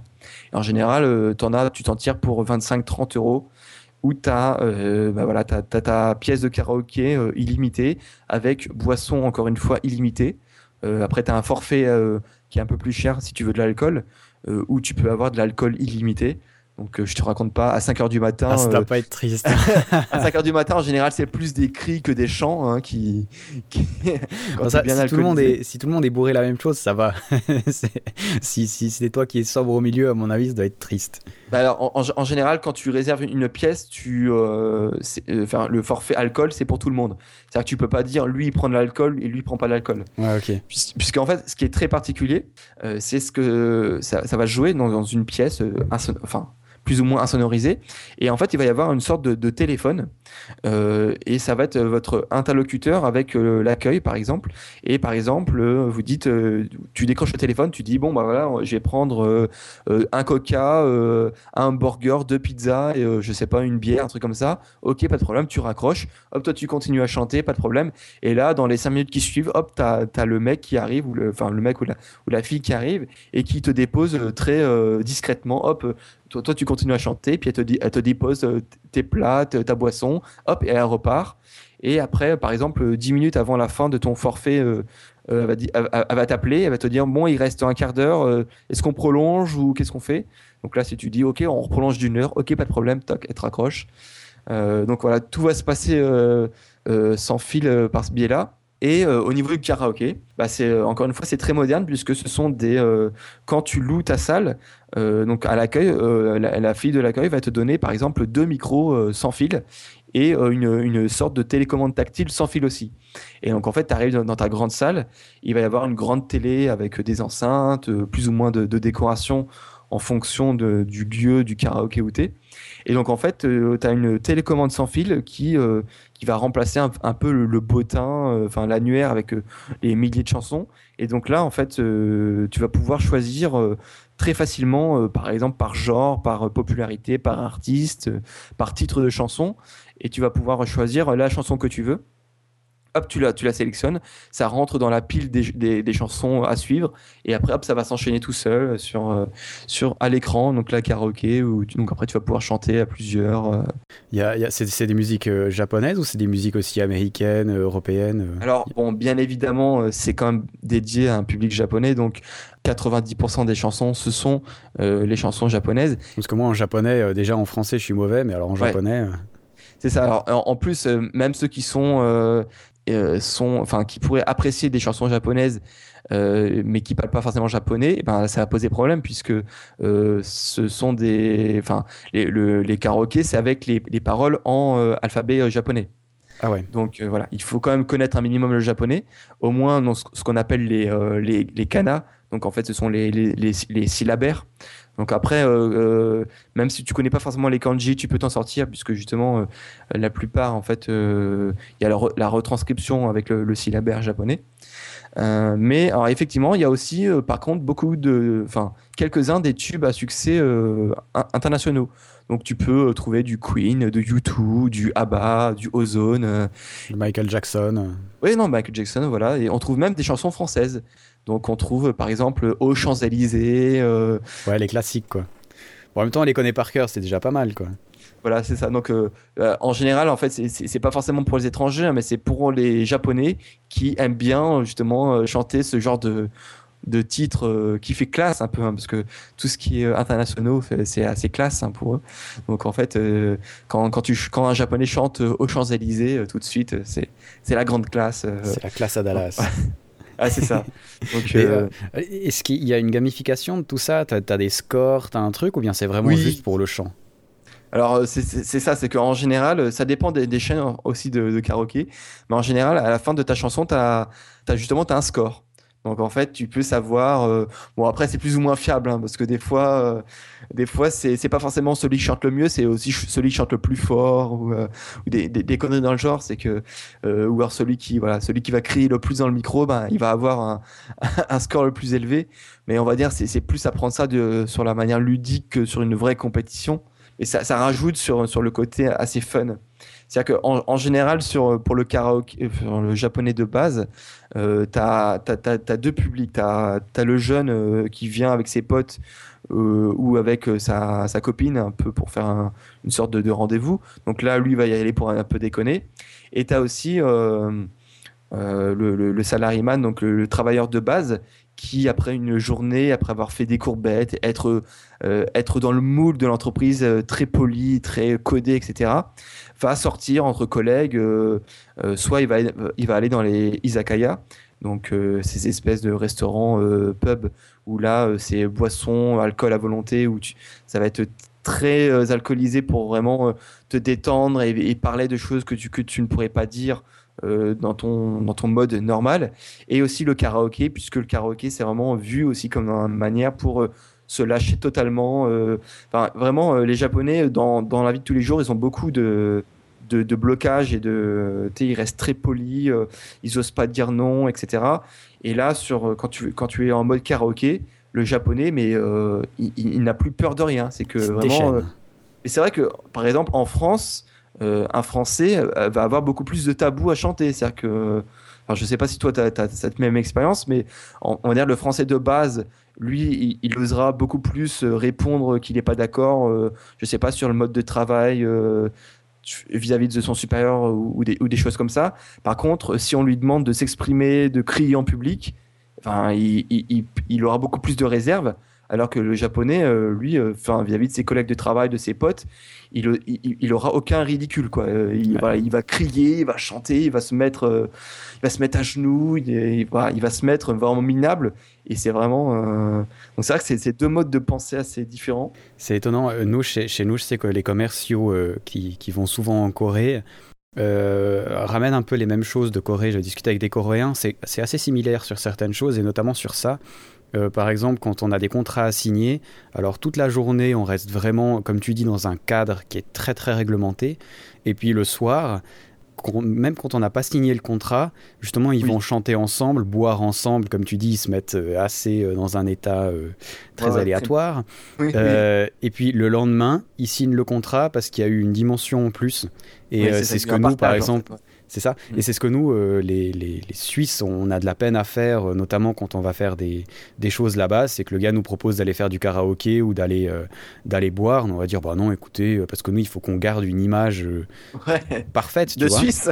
mais, mais, oui, c'est ça, exactement. Et du coup, ben, au, bout d'un moment, les commerciaux, ils ont dû dire, bon, ben non, il faut qu'on se lâche aussi. Et puis, ça fait partie du truc pour les affaires, quoi. Ce qui, est, ce qui sonne très étrange pour nous, quoi. Bah, c'est ça, surtout que genre un, on va dire un commercial japonais qui justement va vouloir relier des relations internationales et qui va proposer ça.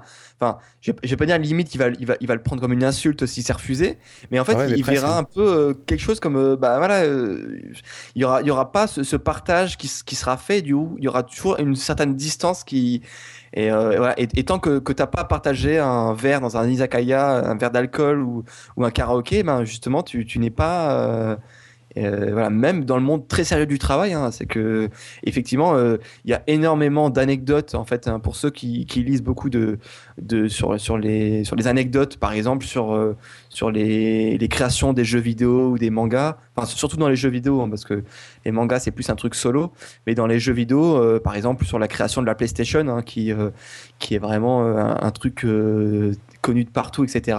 Et ben, ça s'est passé, voilà, euh, euh, les mecs ils étaient alcoolisés dans un izakaya, etc. Et puis ils ont ils ont griffonné un truc là-dessus, et puis ils ont ils ont lié des contrats, etc. Mais il y a énormément de contrats, mais avec, avec, des, enjeux énormes, avec des millions et des millions de yens qui sont signés sur après avoir partagé. justement un karaoké ou un, truc très très proche quoi comme ça. Ouais, c'est ça, c'est étrange pour nous. Euh, je me rappelle, j'avais été justement boire un verre avec des Coréens, et c'est vrai qu'ils se lâchent assez, quoi. Euh, c'est euh, dès, dès qu'ils sont hors de ce système-là, ben ils sont vraiment très cool, très ouverts, ils boivent du saké, c'est assez exceptionnel. C'est ça. Enfin voilà, on, peut effectivement plus extrapoler à, toute la culture asiatique, pas forcément au Japon. Je pense que ça, ça fonctionne à peu près pareil. Hein. Je connais moins effectivement la Corée et la Chine, mais euh, je pense que ça doit être euh, plus ou moins la même chose euh, dans cette relation enfin voilà, vis-à-vis de l'international et qui, qui, change un peu par rapport à nous quoi. C'est ça. Bon, ok, intéressant. Alors, on a fait le premier tiers euh, du podcast. Youhou C'est ça. Alors, on va faire un petit break, euh, peut-être un petit peu moins sérieux, sur les parcs d'attractions. Parce que c'est aussi, euh, ben voilà, visiblement, il y en a quelques-uns au Japon. Alors, il y en a l'air d'avoir, d'avoir pas mal, même à Tokyo, il y en a quelques-uns. Mm. ben, lesquels on va faire quand on va là-bas? Alors, c'est vrai que nous, en fait, enfin, nous, on le voit plus. Enfin beaucoup moins en tout cas qu'au Japon. Euh, le, parc d'attractions, c'est plus un truc familial et un truc de touriste. Euh, en règle générale, on va dire 90% euh, de, la vision, c'est plus ça. Alors qu'au Japon, surtout le, plus connu d'entre eux, donc pour pas le citer, un Disneyland, hein, euh, il y, en a deux au Japon, un peu comme euh, un peu comme en France et puis aux États-Unis. Euh, il y a donc y a le Disneyland Tokyo, le, donc le classique Mickey, Belle au bois dormant, avec la connotation romantique, etc. Et il y a le Disney Sea, donc qui lui est beaucoup plus intéressant, on va dire pour un étranger qui vient visiter puisqu'il est beaucoup plus original parce qu'il est dédié en fait au monde de, la mer comme son nom l'indique et qui vont qui va proposer beaucoup plus d'attractions liées à, tout cet environnement maritime alors qu'en fait Disneyland Tokyo bah, c'est euh, le Disneyland Paris c'est le Disneyland euh, Miami ou les trucs comme ça. Enfin, Il n'y a, pas beaucoup d'originalité là-dessus. Euh, et là, en fait, il y a une grosse connotation au Japon et qu'on n'a pas forcément en France, c'est que, euh, et qui étonne beaucoup euh, l'occidental moyen, si tu, si tu fais une interview en fait à, à des jeunes japonais, tu leur dis quel est votre rendez-vous rêvé, le premier lieu où vous voulez que votre copain vous amène, par exemple. Elle va répondre sans hésiter, mais vraiment sans hésiter à 90% Disneyland. Et c'est vrai que, euh, euh, on va dire, une grosse partie des visiteurs japonais de Disneyland, ce sont des couples qui vont euh, venir pour la première fois. C'est-à-dire que le premier dato, le premier rendez-vous d'un couple japonais, ça va être Disneyland. C'est le summum en fait du, du romantique. C'est-à-dire que emmener sa copine à Disneyland, c'est vraiment, c'est, t'as tout compris à la vie, quoi. C'est vraiment, c'est, si tu veux être un mec, mais qui est vraiment, qui est un lover, etc tu l'amènes à Disneyland. Ah, c'est mignon, c'est mignon. Ouais, mais enfin, je sais pas, j'ai l'impression qu'en France, c'est euh, c'est beaucoup plus ringard ou, ou alors c'est plus dans le style t'es déjà bien euh, avec ta copine et puis euh, voilà, c'est plus familial, un truc beaucoup plus établi pour ou pour t'amuser entre potes. Là, c'est vraiment c'est je sais pas je sais pas, hein, si toi tu devrais conquérir le cœur d'une fille, c'est peut-être pas forcément à Disneyland que tu l'amènerais en, en, en, premier lieu. En disant que pour, la, pour une première date, ça me ferait surtout très très cher depuis la Suisse. non mais je, je, comprends ce que tu veux dire, ouais. Euh, ben oui, effectivement. Enfin, ce serait plus, je sais pas, le cinéma, le restaurant, tu vois. Mais justement, nous, euh, c'est ce qu'on parlait un peu avant avec des karaokés. On a un côté quand même hein, très guindé, très euh, là, je me la pète parce que je veux me faire habiter, je veux me faire habiter dans un resto euh, super classe, super charmant. Euh, limite déjà choisir un resto, c'est plus compliqué que de choisir une copine, quoi. Euh, moi j'aime bien, c'est le concept ça. Franchement, j'aime bien. Je trouvais ça sympa et en même temps c'est une bonne façon de se connaître. Euh, ouais, puis c'est en plus le, le, parc a l'air très très beau en plus. Hein, c'est pas, c'est la classe oui. quand même, je trouve. Hein. Mais euh, mais mais mais il y a, y, a, y a, cette notion en fait de rêve que, que nous on n'a pas, c'est-à-dire que je moi, sais je pas rêve, justement, moi j'aime bien ça. non, oui, non mais mais non, mais enfin, alors après, je sais pas, t'es es, peut-être une exception, mais je sais pas. Je, je, je pense à l'adolescente la, française de base. Je sais pas si à ce côté, elle rêverait que son copain, enfin, oh, son la futur honte, copain, l'amène à Disneyland. Il y, y, y, a plus ce côté euh, enfant, euh, touriste et euh, famille, je trouve. Tout à Disneyland fait. Paris. Non, je suis 100% d'accord avec toi. Mais à part ça, je serais plutôt du côté euh, japonais pour ça. Alors, moi, je trouve ça, je trouve ça sympa, c'est ouais. original, c'est joli, c'est. Puis bon, ouais, je sais pas, de, je sais pas, la demander en mariage devant le truc de la balai au bois d'Armand, c'est ouais, original au moins, plutôt que l'éternel truc aux chandelles, là, c'est bon, on l'a vu 40 milliards de fois, là, il faut changer. Mais, mais, après, c'est aussi, en fait, tu vois, c'est que, en fait, Disneyland, bon, euh, bien entendu, tout le monde l'aura compris, c'est tout sauf japonais. Et ah oui. en fait, au, au, Japon, en fait, tout ce qui a une connotation euh, occidentale, tout ce qui est kitsch en fait pour nous, et en fait, c'est vachement classe. Tu vois, c'est par exemple, euh, effectivement, il euh, euh, y, y, a les japonaises en fait, elles, elles fantasment sur la robe de mariée occidentale, alors qu'au final, il y en a très peu qui vont y avoir recours et que le, le mariage japonais, en fait, c'est très administratif. Il y, a, y a très peu de, cérémonies euh, mariage au Japon, comme nous, on peut, l'entendre. Un, mariage au Japon, en fait, c'est 10 minutes, tu vas à la mairie, tu, tu fais le papier, puis hop, ça y est, t'es, t'es marié. Et il y en a très peu qui font une cérémonie euh, grandiloquente, etc. Et donc il y a ce fantasme avec la robe blanche, etc. Tu vois, euh, sur tout ce qui est le, Noël, tout, sur tout ce qui est Halloween. Plein de, concepts internationaux qui ont été importés au Japon et qui sont kitsch un peu, mais qui, euh, qui font classe en fait au, au, Japon. Et donc en fait, je ne sais pas si c'est encore lié avec le, phénomène de la princesse, etc pour la japonaise, c'est vraiment la classe. Enfin, c'est le côté romantique et côté. Euh, euh, bon, après, au-delà au de ça, euh, et même je vais généraliser un peu plus avec les, un peu plus tous les pas d'attraction, c'est que pourquoi ça marche aussi avec. Euh, euh, bah pourquoi tu c'est bien aussi d'inviter ta copine dans, un dans un pas d'attraction c'est qu'il y a, y, y a cette notion que beaucoup de japonais en fait ont, ont peur attraction à sensation donc, par exemple, les, donc les montagnes russes, ou ce que je parlerai un peu plus tard, tout ce qui est les maisons hantées, etc. Il y, en a beaucoup qui ont peur. Donc du coup, euh, ça fait un peu euh, protecteur et tout ça, c'est d'amener ta copine là-bas et te dire ouais, t'inquiète, je vais te protéger. euh, je Ah, suis vraiment là. un homme parce que t'as sauvé ta, C'est petite princesse du parc Disney. Ah, c'est mignon, c'est C'est mignon. ça. Il y en a, tu vois, donc alors pour, pour généraliser, moi, les, je- les plus connus en fait, euh, donc au Japon, donc tu as les deux Disney à Tokyo, tu as le Universal Studio au Japan qui est à Osaka. Euh, donc là, c'est un peu plus loin, mais euh, donc en fait, c'est l'équivalent donc de l'Universal Studio qui est euh, euh, à Hollywood, donc à Los Angeles, un peu qui ressemble un peu à celui qu'on a à Paris, le, le- le deuxième parc en fait, euh, qui a qui a été ouvert à Paris. Donc là, qui est plus lié en fait au monde de, Du cinéma, vraiment. ouais. du cinéma, c'est ça en fait. Donc avec euh, le- le- l'envers du décor du cinéma, etc. C'est assez fun hein, effectivement, mais ça, ça ressemble effectivement beaucoup à ceux qui ont déjà vu euh, un Universal Studio euh, autre. Euh, après, il y a un, un parc d'attractions qui est très accessible puisqu'il est en plein centre de Tokyo, qui est euh, juste euh, autour du Tokyo Dome, qui s'appelle l'Aqua. Euh, alors malheureusement, euh, il y a eu beaucoup de fermetures depuis euh, depuis quelques années parce qu'il y a eu en fait des quelques morts malheureusement. Euh, en fait, les, Japonais sont très à cheval sur la sécurité, donc en fait, euh, euh, même l'année dernière quand j'y étais, en fait, une des attractions qui était le plus intéressante, elle a été, elle avait toujours pas été rouverte puisque je pense qu'ils étaient toujours en, en train de faire des audits sur la sécurité ou sur je sais pas quoi. Donc malheureusement, mais sinon il y a, y a d'autres attractions qui, sont toujours ouvertes, donc ça peut être intéressant si vous êtes si vous n'avez pas trop les moyens, euh, puisque en fait là, bah, ça vous coûtera pas très cher d'y aller et il n'y a pas de prix d'entrée. Donc en fait, vous euh, vous achetez votre ticket à l'attraction. Donc bah, un peu comme une fête foraine, hein, j'ai envie de dire. Euh, donc là, ça peut valoir le coup si vous allez faire un tour du côté du Tokyo Dome. Ça a l'air assez impressionnant quand même. hein. Entre Ouais, les ouais, bâtiments, là.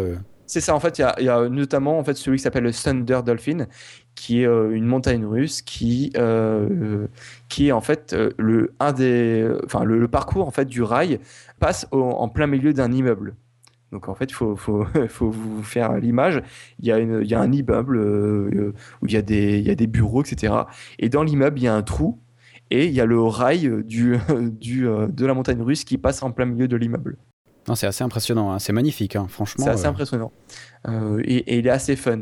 Donc c'est notamment celui-là qui... euh, enfin, c'est pas sur celui-là qu'il y avait eu le mort, mais euh, en fait, tout- toutes les... euh, toutes les, les, les attractions un peu à sensation, ils avaient été fermés euh, euh, bah, suite à, cet accident en 2011, je crois. Euh, mais par contre, moi, mon préféré, qui s'appelle le Fuji Q Island, et qui est en fait tout simplement, pourquoi il s'appelle Fuji Q Island, c'est qu'il est au pied du mont Fuji, et qui euh, mon préféré, et qui est euh, un des... Enfin, lui, lui, sa spécialité, c'est qu'il s'est euh, basé sur les, les meilleures attractions euh, avec les records du monde sur tout ce qui était euh, attraction à sensation. alors, répète juste le nom. Alors, il s'appelle le Fuji, donc comme le mont Fuji.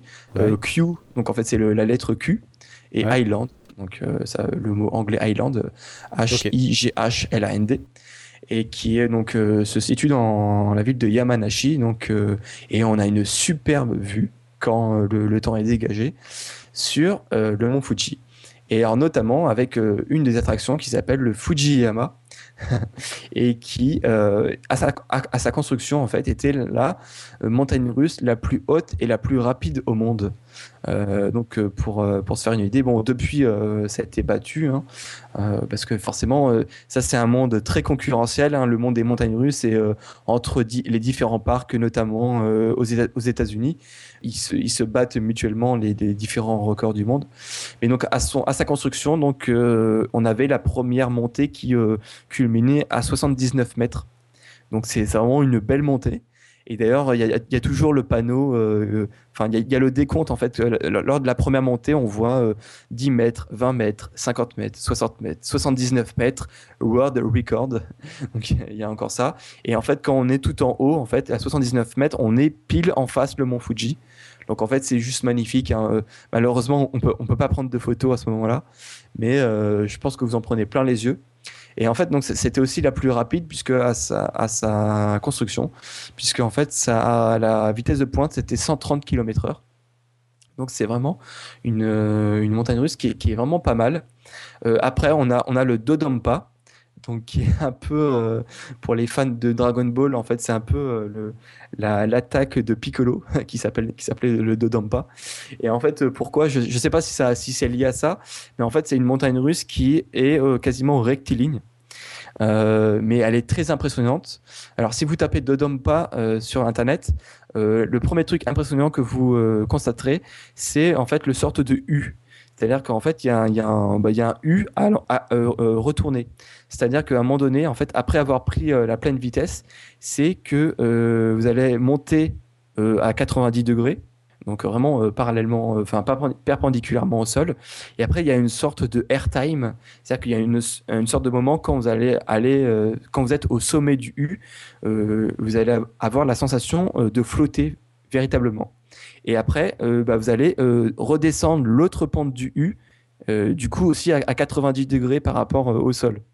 Donc c'est assez impressionnant les photos quand, quand vous les regardez. Après, autant vous le dire, tellement ça va vite, vous, vous allez vous en même, même pas que vous êtes à 90 degrés. Alors pourquoi cette montagne russe est impressionnante?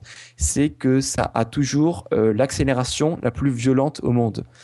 Euh, pour vous donner une idée, c'est que en moins de deux secondes, euh, vous, passez de 0 à 180 km/h.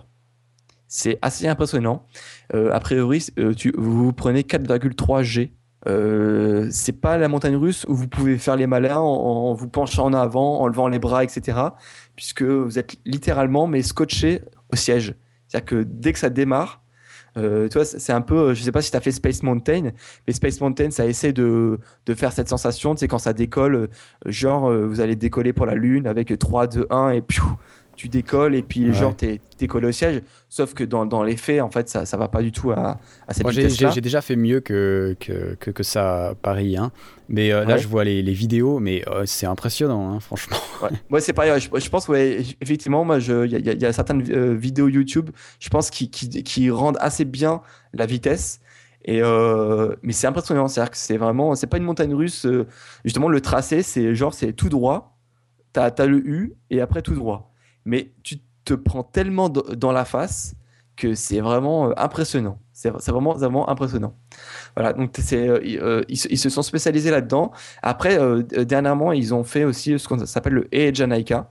Pour moi, c'est tout simplement la me- meilleure montagne russe du parc et la meilleure montagne russe que j'ai pu faire de toute ma vie. Et c'est la plus haute montagne russe quadi- quadridimensionnelle au monde et qui a également le plus d'inversions au monde. Alors, qu'est-ce que ça veut dire quadridimensionnel? C'est que euh, donc au-delà de ce qu'on nous on peut déjà avoir avec les traditionnels looping ou les vrilles, donc qui vous mettent euh, la tête en bas ou sur le côté, c'est que là en même temps le siège il est rotatif. Euh, donc pour vous donner une idée, c'est que en même temps que vous allez tourner sur les rails, le siège va tourner en même temps. C'est hyper impressionnant, c'est que en fait, tout au long du parcours, vous ne savez jamais où est le haut, où est le bas. Vous ne savez jamais si vous êtes euh, euh, à l'endroit, si le sol c'est par là, enfin, c'est tout simplement impressionnant. Déjà dès le début, en fait, quand vous montez sur la plupart des montagnes russes, quand vous montez, vous montez euh, dans, le, sens de la montée. C'est-à-dire que vous vous, rendez compte à, quelle hauteur vous êtes, et vous savez quand est-ce que vous allez basculer dans, l'autre côté. Là, quand vous montez, vous montez à l'envers. Donc déjà, il y, a un- peu le suspense. Oh putain, quand est-ce qu'on va tomber, etc. Euh, et après, en fait, ce qui se passe, c'est que euh, à la première descente, le, siège il bascule et en fait, tu te retrouves avec les pieds perpendiculaires au vide et en fait, tu tombes vraiment euh, 90 degrés encore une fois, mais tu vois le, sol arriver et après, le, rail il passe au-dessus de toi. Ah Alors, ce que j'ai pas précisé, c'est que en fait, effectivement, tu es assis, mais tu as tes pieds qui pendent dans le vide. Bah, ça, j'ai déjà fait. Ouais, ça c'est impressionnant aussi, c'est que donc du coup, après la, première descente, tu as les rails qui est au-dessus de toi et donc tu frôles, tu frôles le, sol. Ah, Tu, crois, tu penses, tu as l'impression que tu vas toucher le sol tellement que tu es près du sol. Mais euh, et d'ailleurs c'est une des seules, des rares montagnes russes qui est euh, où tu as une limite euh, de taille minimale, mais tu as aussi une limite de taille maximale. Sinon, t'as les pieds qui traînent. non mais enfin au, au final je sais pas si enfin ça, ça doit être ça mais au final voilà c'est ça c'est que je crois que tu es plus de alors, je, je, sais- je sais plus exactement, mais je pense que donc les grands euh, occidentaux euh, sont un peu dans la merde. Je crois qu'au-delà d'un mètre 90, un truc comme ça, euh, tu, tu peux pas. Ah, ça va, je peux y aller, c'est bon. Non, mais enfin, je sais plus exactement, je- c'est indiqué sur le site, mais euh, c'est un peu dommage, mais euh, on, a vraiment des sensations euh, juste énormes. Après, il y en a un dernier qui, est le plus récent ouvert, qui s'appelle le Takashiba. Celui-là, je ne l'ai pas testé, mais euh, a priori, euh, c'est la montagne russe qui est la chute la plus raide du monde. Alors, je vous ai parlé déjà de la chute à 90 degrés. Ça, on peut à peu près s'imaginer. C'est- C'est-à-dire que vous chutez vraiment, mais perpendiculairement au sol. Là, il faut s'imaginer que le Takashiba, c'est une chute à, à 121 degrés. C'est-à-dire que vous, quand vous êtes au sommet de la pente, vous ne voyez même pas les rails en fait qui descendent, puisque les rails ils se rétractent vers l'intérieur de la boucle. Enfin, c'est tout simplement euh, hallucinant. Je pense là encore une fois, les images parlent d'elles-mêmes. Si vous tapez Takashiba, T-A-K-A-C-H-I-B-A sur Google Images, vous allez avoir des images où justement bah, vous allez voir la première descente où vous euh, avoir une chute juste énorme et qui, euh, qui peuvent peut-être faire peur aux, aux plus euh, aux moins téméraires, j'ai envie de dire. Ah ouais, tu m'étonnes. Et c'est même pas la première descente en fait, tu commences avec un looping. Ouais, ouais, ouais c'est ça, ouais. Ouais, c'est ah, étonnant ça. hein. Et, et ce qui est assez impressionnant, c'est que euh, il y a beaucoup de Japonais qui flippent. Euh, bon, ça, bien entendu, ce- celui-là, ça peut même faire flipper des, des Occidentaux, mais Ah ouais. même le- la simple montagne russe, genre le Fujiyama. Fujiyama, c'est une montagne russe traditionnelle, c'est-à-dire que c'est- c'est juste euh, des descentes, des tournants, etc. Ça va vite, mais il n'y a pas de looping, il n'y a pas de vrille, il n'y a pas de siège rotatif, etc. Mais rien que ça, euh, il y a beaucoup de Japonais qui sont assez mal à l'aise avec ça. Et, et pourtant, c'est c'est eux qui, voilà, qui, qui euh, inventent des montagnes russes qui battent tous ces records-là. Et euh, c'est euh, le paradoxe atteint son sommet avec euh, donc les, les maisons hantées. Ouais, alors raconte-nous ça aussi. Et en fait, il y a une- il y, a une relation assez particulière euh, des Japonais avec l'horreur et l'angoisse. Alors déjà, je pense que vous, vous êtes au courant que le cinéma japonais est, est, est quand même con- connu mondialement pour, pour ce genre, donc avec les, films genre Ring, Darkwater, etc. Euh, C'est-à-dire qu'eux, ils font une sorte de cinéma d'horreur, pas gore à l'américaine, mais un peu tout, bas- tout euh, basé sur le, euh, les, les esprits, les fantômes, le, le- un peu l'angoisse euh, non, non, enfin, non vue, non, non réelle. Un peu comme la SF euh, il y, a, y a quelques années chez nous, quoi. Ouais. Mais en, en fait, les, les Japonais, c'est- aussi lié à leur religion et tout ça. En fait, hein. ils sont beaucoup plus dans, dans le spiritualisme que, que nous. Ils, ils, ils sont beaucoup plus. Enfin, ils- ils- je pense que si on fait un sondage euh, générique sur les, différentes civilisations, il y a- plus de Japonais qui croient aux fantômes, aux esprits que, les, Occidentaux.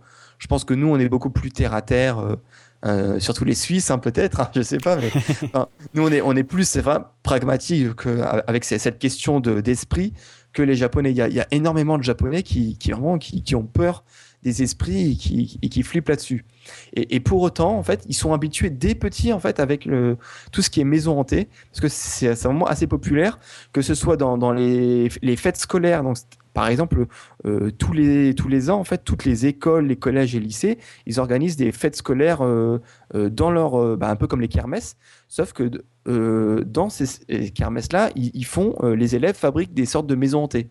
Et c'est populaire puisque euh, ben voilà, il y, en a beaucoup qui, s'y essaient en couple, pas en couple, etc.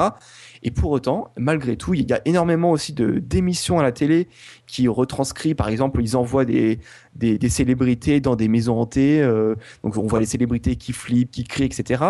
Euh, donc ils sont habitués au sujet et pour autant, ils, sont, ils ont toujours une trouille, mais une trouille mais énorme enfin totalement irrationnelle. C'est-à-dire que moi, moi, j'ai parlé avec énormément de japonais, mais que ce soit les enfants, que ce soit des adultes, que ce soit des hommes, des femmes, ils ont, ils ont tous une peur euh, assez, euh, assez énorme. J'en parlerai d'ailleurs peut-être après avec les, les euh, certains types de restaurants euh, qui existent, mais c'est vraiment irrationnel dans, dans, dans, dans, le style. C'est-à-dire que pour nous, donc par exemple, les, les maisons hantées, euh, quand nous on y va, euh, voilà, on se prend en jeu, on crie, oh mon dieu, ah il y a un esprit, on court, euh, tout ça. Mais on, on sent qu'en fait que les Japonais, eux, c'est pas pour plaisanter. Hein. C'est, ils ont vraiment peur.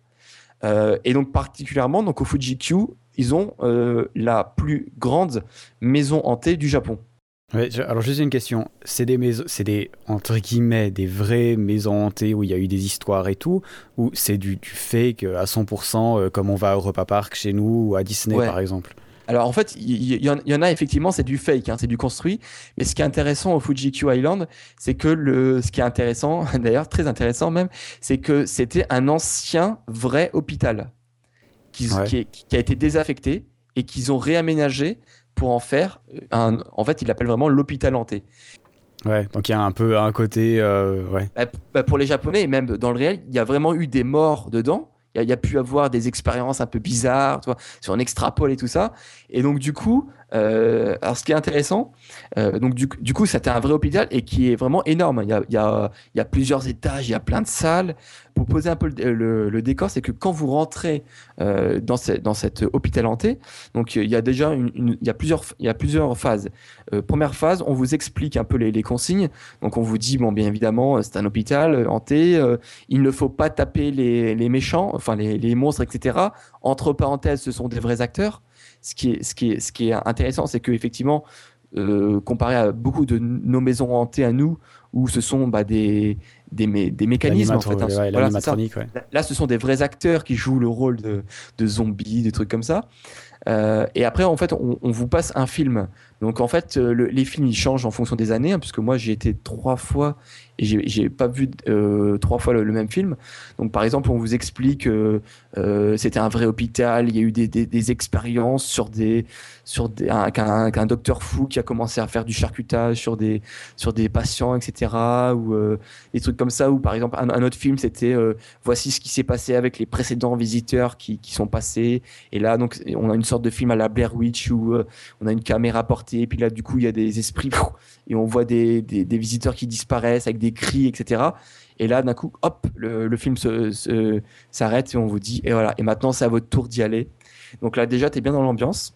Ensuite, en fait, ce qui est intéressant, c'est qu'on on- on se sépare en plusieurs petits groupes. Donc, par exemple, si tu es en groupe avec euh, quatre potes, donc on, va, on va attendre, euh, on va espacer les différents groupes. Et là, on va passer euh, euh, à 4 et on, on va confier une lampe torche. Donc là, on a une seule lampe torche par groupe.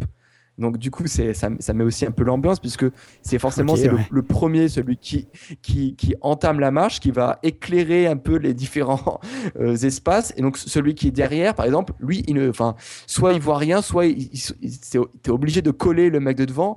Donc là, on, on est vraiment dans l'ambiance où on, est, on avance petit à petit, à petits pas. Euh, T'as le mec de derrière, vas-y, vas-y, euh, éclaire ce côté-là, éclaire ce côté-là. J'ai vu un truc bouger, un truc comme ça. Donc euh, là, de temps Ah, en ok, temps, ça doit être flippant, ça, ça doit être Ouais. flippant, je suis d'accord. c'est assez flippant parce que tu sais, en plus de temps en temps, donc tu vois des, je sais pas, des, des brancards, euh, euh, tu vois des lits d'hôpitaux, tu vois des. Par contre, là, pour le coup, des, des, des faux mannequins euh, des- avec des, anciens patients morts, avec du sang partout, etc. De temps en temps, tu, tu vois un peu des trucs qui bougent. Et après, de temps en temps, effectivement, tu as des vrais patients ou zombies, je sais pas quoi, qui, a, qui sortent et qui, qui te font énormément peur et qui, qui commencent à te pourchasser. Donc, toi, forcément, tu cours. Donc, tu dans la plupart des, des- des attractions, on dit il ne faut pas courir, etc. Là, effectivement, tu es incité à courir. C'est que les, couloirs sont assez longs, larges. Et effectivement, dès que tu vois un truc comme ça, mais tu commences à, flipper, à courir. Et donc là, tu as, le mec à la lampe torche, il, prend 10 mètres d'avance. Toi, tu te, retrouves dans le noir. C'est vraiment assez flippant. Et ce qui est bien, c'est que euh, contrairement à la plupart des, des autres attractions montagnes russes euh, et toutes les autres, c'est que- c'est une attraction qui dure longtemps. T'en as pour ton argent. C'est au, au, au bas mot, euh, entre le moment où tu rentres et le, et le moment où tu sors, tu, tu passes 40 minutes. Ah ouais, mais tu dois, tu, tu, tu dois chercher euh, la fin ou euh, tu, Non, non, non, il n'y a, il y a pas de labyrinthe. En fait, les, les seules fois où tu as plusieurs chemins, c'est assez bien fait. C'est que euh, à, à- à mi-chemin et aux trois quarts du chemin, il y a un message qui, qui te dit Est-ce que tu as trop peur? Si tu as trop peur, va par là. En gros, c'est une, sortie déguisée qui, te permet de sortir. Parce que, nous, on le prend à la rigolade, mais tu as des Japonais qui. euh, euh, genre, moi, j'ai une anecdote. Devant moi, il y avait, euh, il y avait deux couples de Japonais qui étaient donc avais deux Japonais avec leurs copines et qui faisaient la queue, etc. Donc tu avais les Japonais, t'inquiète pas, ça va bien se passer. Mais tu voyais déjà les Japonaises qui étaient pas trop rassurées. Et juste quand on rentre dedans, après le film, donc après la, première phase, juste avant qu'on rentre dedans, là tu as les Japonaises qui ont fait un blocage, mais, blocage réel, et elles, elles- elles ne pouvaient plus. T'avais leurs copains, allez, viens, viens. Non, non, non, c'était impossible. Et donc finalement, tu as les deux copains, ils sont partis faire l'attra- l'attraction sans elle. Euh, et tu voyais les, copines, elles étaient mais euh, scotchées sur place, elles ne pouvaient plus bouger. euh, et, tu voyais vraiment la, peur dans leurs yeux. Donc c'est vraiment, euh, enfin, il y a une autre vision du truc. Donc tu vois, nous à chaque fois on prend ça à la rigolade, on, on- crie effectivement pour être dans l'ambiance, on court, etc.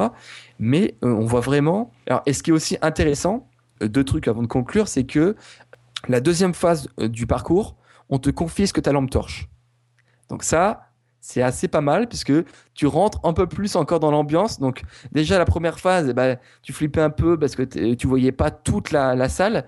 Euh, le, dernier quart du parcours, hop, tu n'as plus de lampe torche, tu es totalement dans le noir. Donc là, je peux te dire que tu, avances vraiment petit à petit ou, au contraire, tu flippes, tu cours à fond. Et, le truc intéressant, c'est que la dernière ligne droite, en fait, la sortie de l'attraction, c'est pile en face euh, la file d'attente euh, pour les gens qui vont rentrer. Donc en fait, au fur et à mesure que toi tu fais la queue pour rentrer, tu vois des gens sortir en courant et en transe. Et, tu vois vraiment les gens qui ont peur.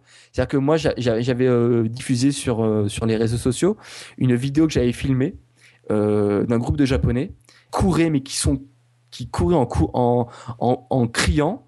Et t'en avais un des Japonais qui, qui, une fois sorti dehors, à l'extérieur, qui est tombé à genoux et qui est en train de flipper, limite en train de pleurer. Et t'avais euh, euh, ses potes qui étaient en train de le, le relever en disant mais t'inquiète c'est bon c'est fini c'est fini et le mec il, il avait tellement peur que ses jambes en fait n'arrivaient plus à le porter. Et, c'est hyper im- impressionnant de voir ça.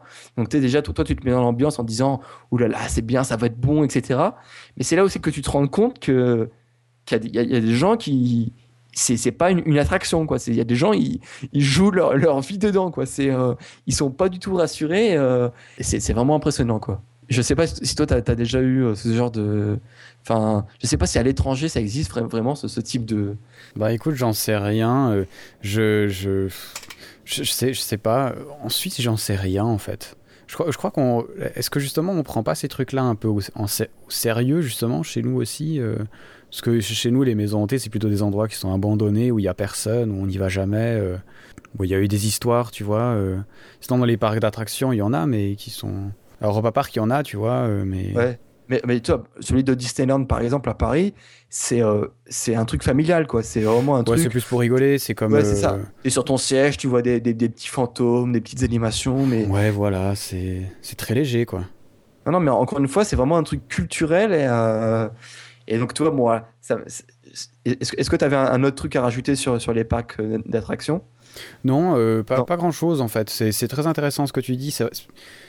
Bon, moi j'aime bien les parcs d'attractions. hein. Si j'allais au Japon, en tout cas le truc euh, au Mont Fuji, là, euh, j'irais. Ah ouais. Sûr. Parce que ça a l'air vraiment énorme, quoi.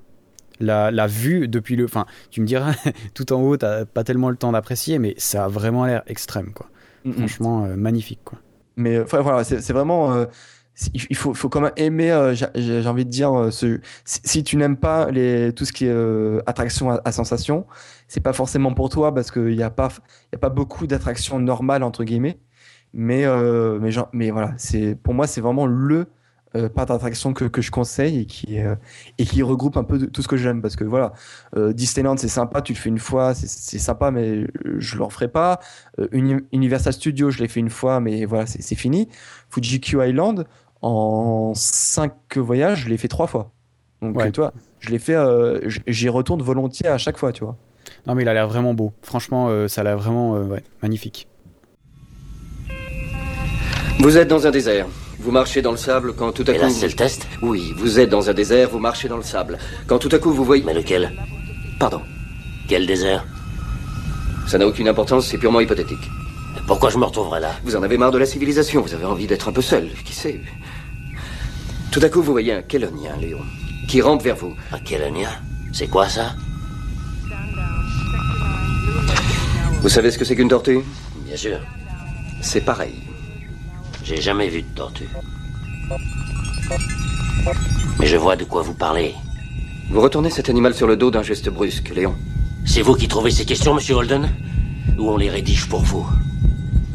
La tortue gît sur sa carapace, le ventre brûlant sous le soleil, battant des pattes pour essayer de se retourner, mais elle ne peut pas. Pas sans votre aide. Mais vous ne l'aidez pas. Qu'est-ce que ça veut dire que je ne l'aide pas? Ça veut dire que vous ne l'aidez pas. Pourquoi ça, Léon?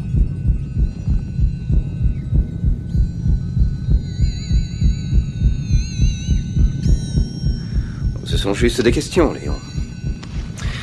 Et pour répondre à la vôtre, oui, on les rédige pour moi. C'est un test fait pour provoquer une réponse émotionnelle. Est-ce qu'on peut continuer? Et désolé pour cette fin un peu abrupte, comme je vous l'ai dit, on avait prévu de faire un seul podcast, mais j'ai trouvé que c'était trop long. En même temps, c'est pas si grave que ça, ça vous tease un peu pour le prochain. Le prochain qui ne sera d'ailleurs pas dans deux semaines, mais dans un mois, tout simplement pour pouvoir intercaler quelque chose au milieu pour ceux qui n'aiment pas trop le Japon. Et ce sera un épisode vraiment très spécial, une collaboration avec Mix City, Voyage Cast, en invité, il y aura Romain de Trip 85, Aurélie de Curieuse Voyageuse, ma petite sœur et mon beau-frère. On a enregistré un pilote de débat sur le thème du voyage et le premier thème sera le retour du voyage. Qu'est-ce qu'il se passe quand on revient de voyage? Comment est-ce qu'on gère le stress, la situation, la réinsertion? Comment est-ce qu'on fait pour s'en sortir? Eh bien, j'espère que vous en apprendrez plus dans deux semaines sur Voyagecast. En tout cas, je remercie encore Misaki pour le temps qu'il a passé pour moi. N'oubliez pas d'aller écouter Yata ou Podcast 48. Vous en saurez un peu plus sur Podcast 48 dans le prochain épisode où on a parlé un peu des idols. J'espère que ça vous plaira. Pour ce qui est des films qui ont été utilisés dans la bande son de Voyage Cast, eh bien le premier, vous l'aurez tous reconnu, c'est Toy Story. Alors pourquoi? Ben tout simplement parce que la petite chanson, moi je l'aime beaucoup. Euh, il parle de bizarre, étrange, voilà, je trouvais que ça allait bien pour le Japon. Et puis à un moment dans le film, Buzz et Woody se trouvent à Pizza Planet dans un UFO catcher dont on a parlé dans Voyage Cast, donc finalement il y avait un rapport plus ou moins clair, je vous l'accorde, mais un rapport quand même. D'ailleurs, pour ceux qui aiment le cinéma d'animation, j'aimerais faire un petit plug pour nos amis de Plan B qui ont fait un podcast magnifique qui dure 3 heures, euh, dommage pour ceux qui aiment les podcasts courts, vraiment hallucinant sur l'animation, comment ça marche, comment est ce business, comment est-ce qu'on fait pour animer des choses, un podcast follement intéressant pour tout vous dire, je n'ai pas arrêté de l'écouter, c'est impossible d'arrêter, c'est super, et c'est sur Plan B, vous tapez Plan B animation sur Google et vous tombez dessus. Vraiment, merci les gars pour ce podcast d'une grande qualité qui m'a appris énormément de choses sur l'animation et m'a donné envie de revoir moi moche et méchant. Et je me suis bien marré. Le deuxième film qu'il y a sur Voyage Cast, vous l'aurez reconnu pour les puristes, j'espère que vous le reconnaîtrez. Il s'agit de Blade Runner, le film préféré de mon papa, et un film préféré de beaucoup de, oh, je sais pas si on peut les appeler des geeks, mais de ceux qui aiment la science-fiction, des vrais amateurs de science-fiction, et c'est le premier dialogue qu'il y a dans le film. Je vais pas trop vous la raconter, il y a des réplicants, il y a Harrison Ford, il y a de la pluie, il y a des néons et il y a des sushis, ce qui va très bien avec le Japon. Bref, un film qu'il faut absolument voir si vous ne l'avez pas vu. Pour ceux qui l'ont vu, je vous signale qu'il y a une version Blu-ray qui est passée il y a peu de temps, qui a une qualité absolument énorme. C'est vraiment magnifique de voir un film qui a été retraité de cette manière. La musique d'Evangelis est toujours autant planante. Vraiment, courez l'acheter, mettez-le sur votre plasma et passez deux heures de plaisir total. Je vais pas être plus long, mais comme je vous l'ai dit, dans deux semaines, épisode de débat, un pilote avec euh, la radio Mix City. Je vous encourage à écouter notamment pour que vous nous donniez des retours. Et puis dans un mois, on va retourner sur le Japon avec Misaki. Et là, on va vous parler des trucs. Alors, euh, alors si ce podcast-là vous l'avez déjà trouvé bizarre, ça va être encore pire le prochain. On va vous parler des cafés et des bars où on se fait enfermer sans lumière quand on mange. On va vous parler des idols, des Ekibi 84. Ça c'est pour Misaki, tu vois. Moi aussi j'arrive à le dire en anglais avec un accent pourri, d'accord, mais j'arrive quand même. Et puis on va parler des maid cafés. Je sais que vous allez écouter ce podcast, j'en suis absolument certain. Et puis pour finir en beauté, on a fini sur les love hotels. Qu'est-ce que c'est? Est-ce qu'on peut y aller? Est-ce qu'on y va seul ou accompagné? Ouais, un podcast vraiment chouette où les sujets trollesques sont légion. Euh, je vous encourage à vous lâcher dans les commentaires déjà pour cet épisode. Voyage cast au Japon, c'est fini, mais il fait beau dehors, c'est le temps d'aller faire des grillades et d'aller boire des bières avec vos potes. Alors, à la prochaine Allez, à ciao, bonsoir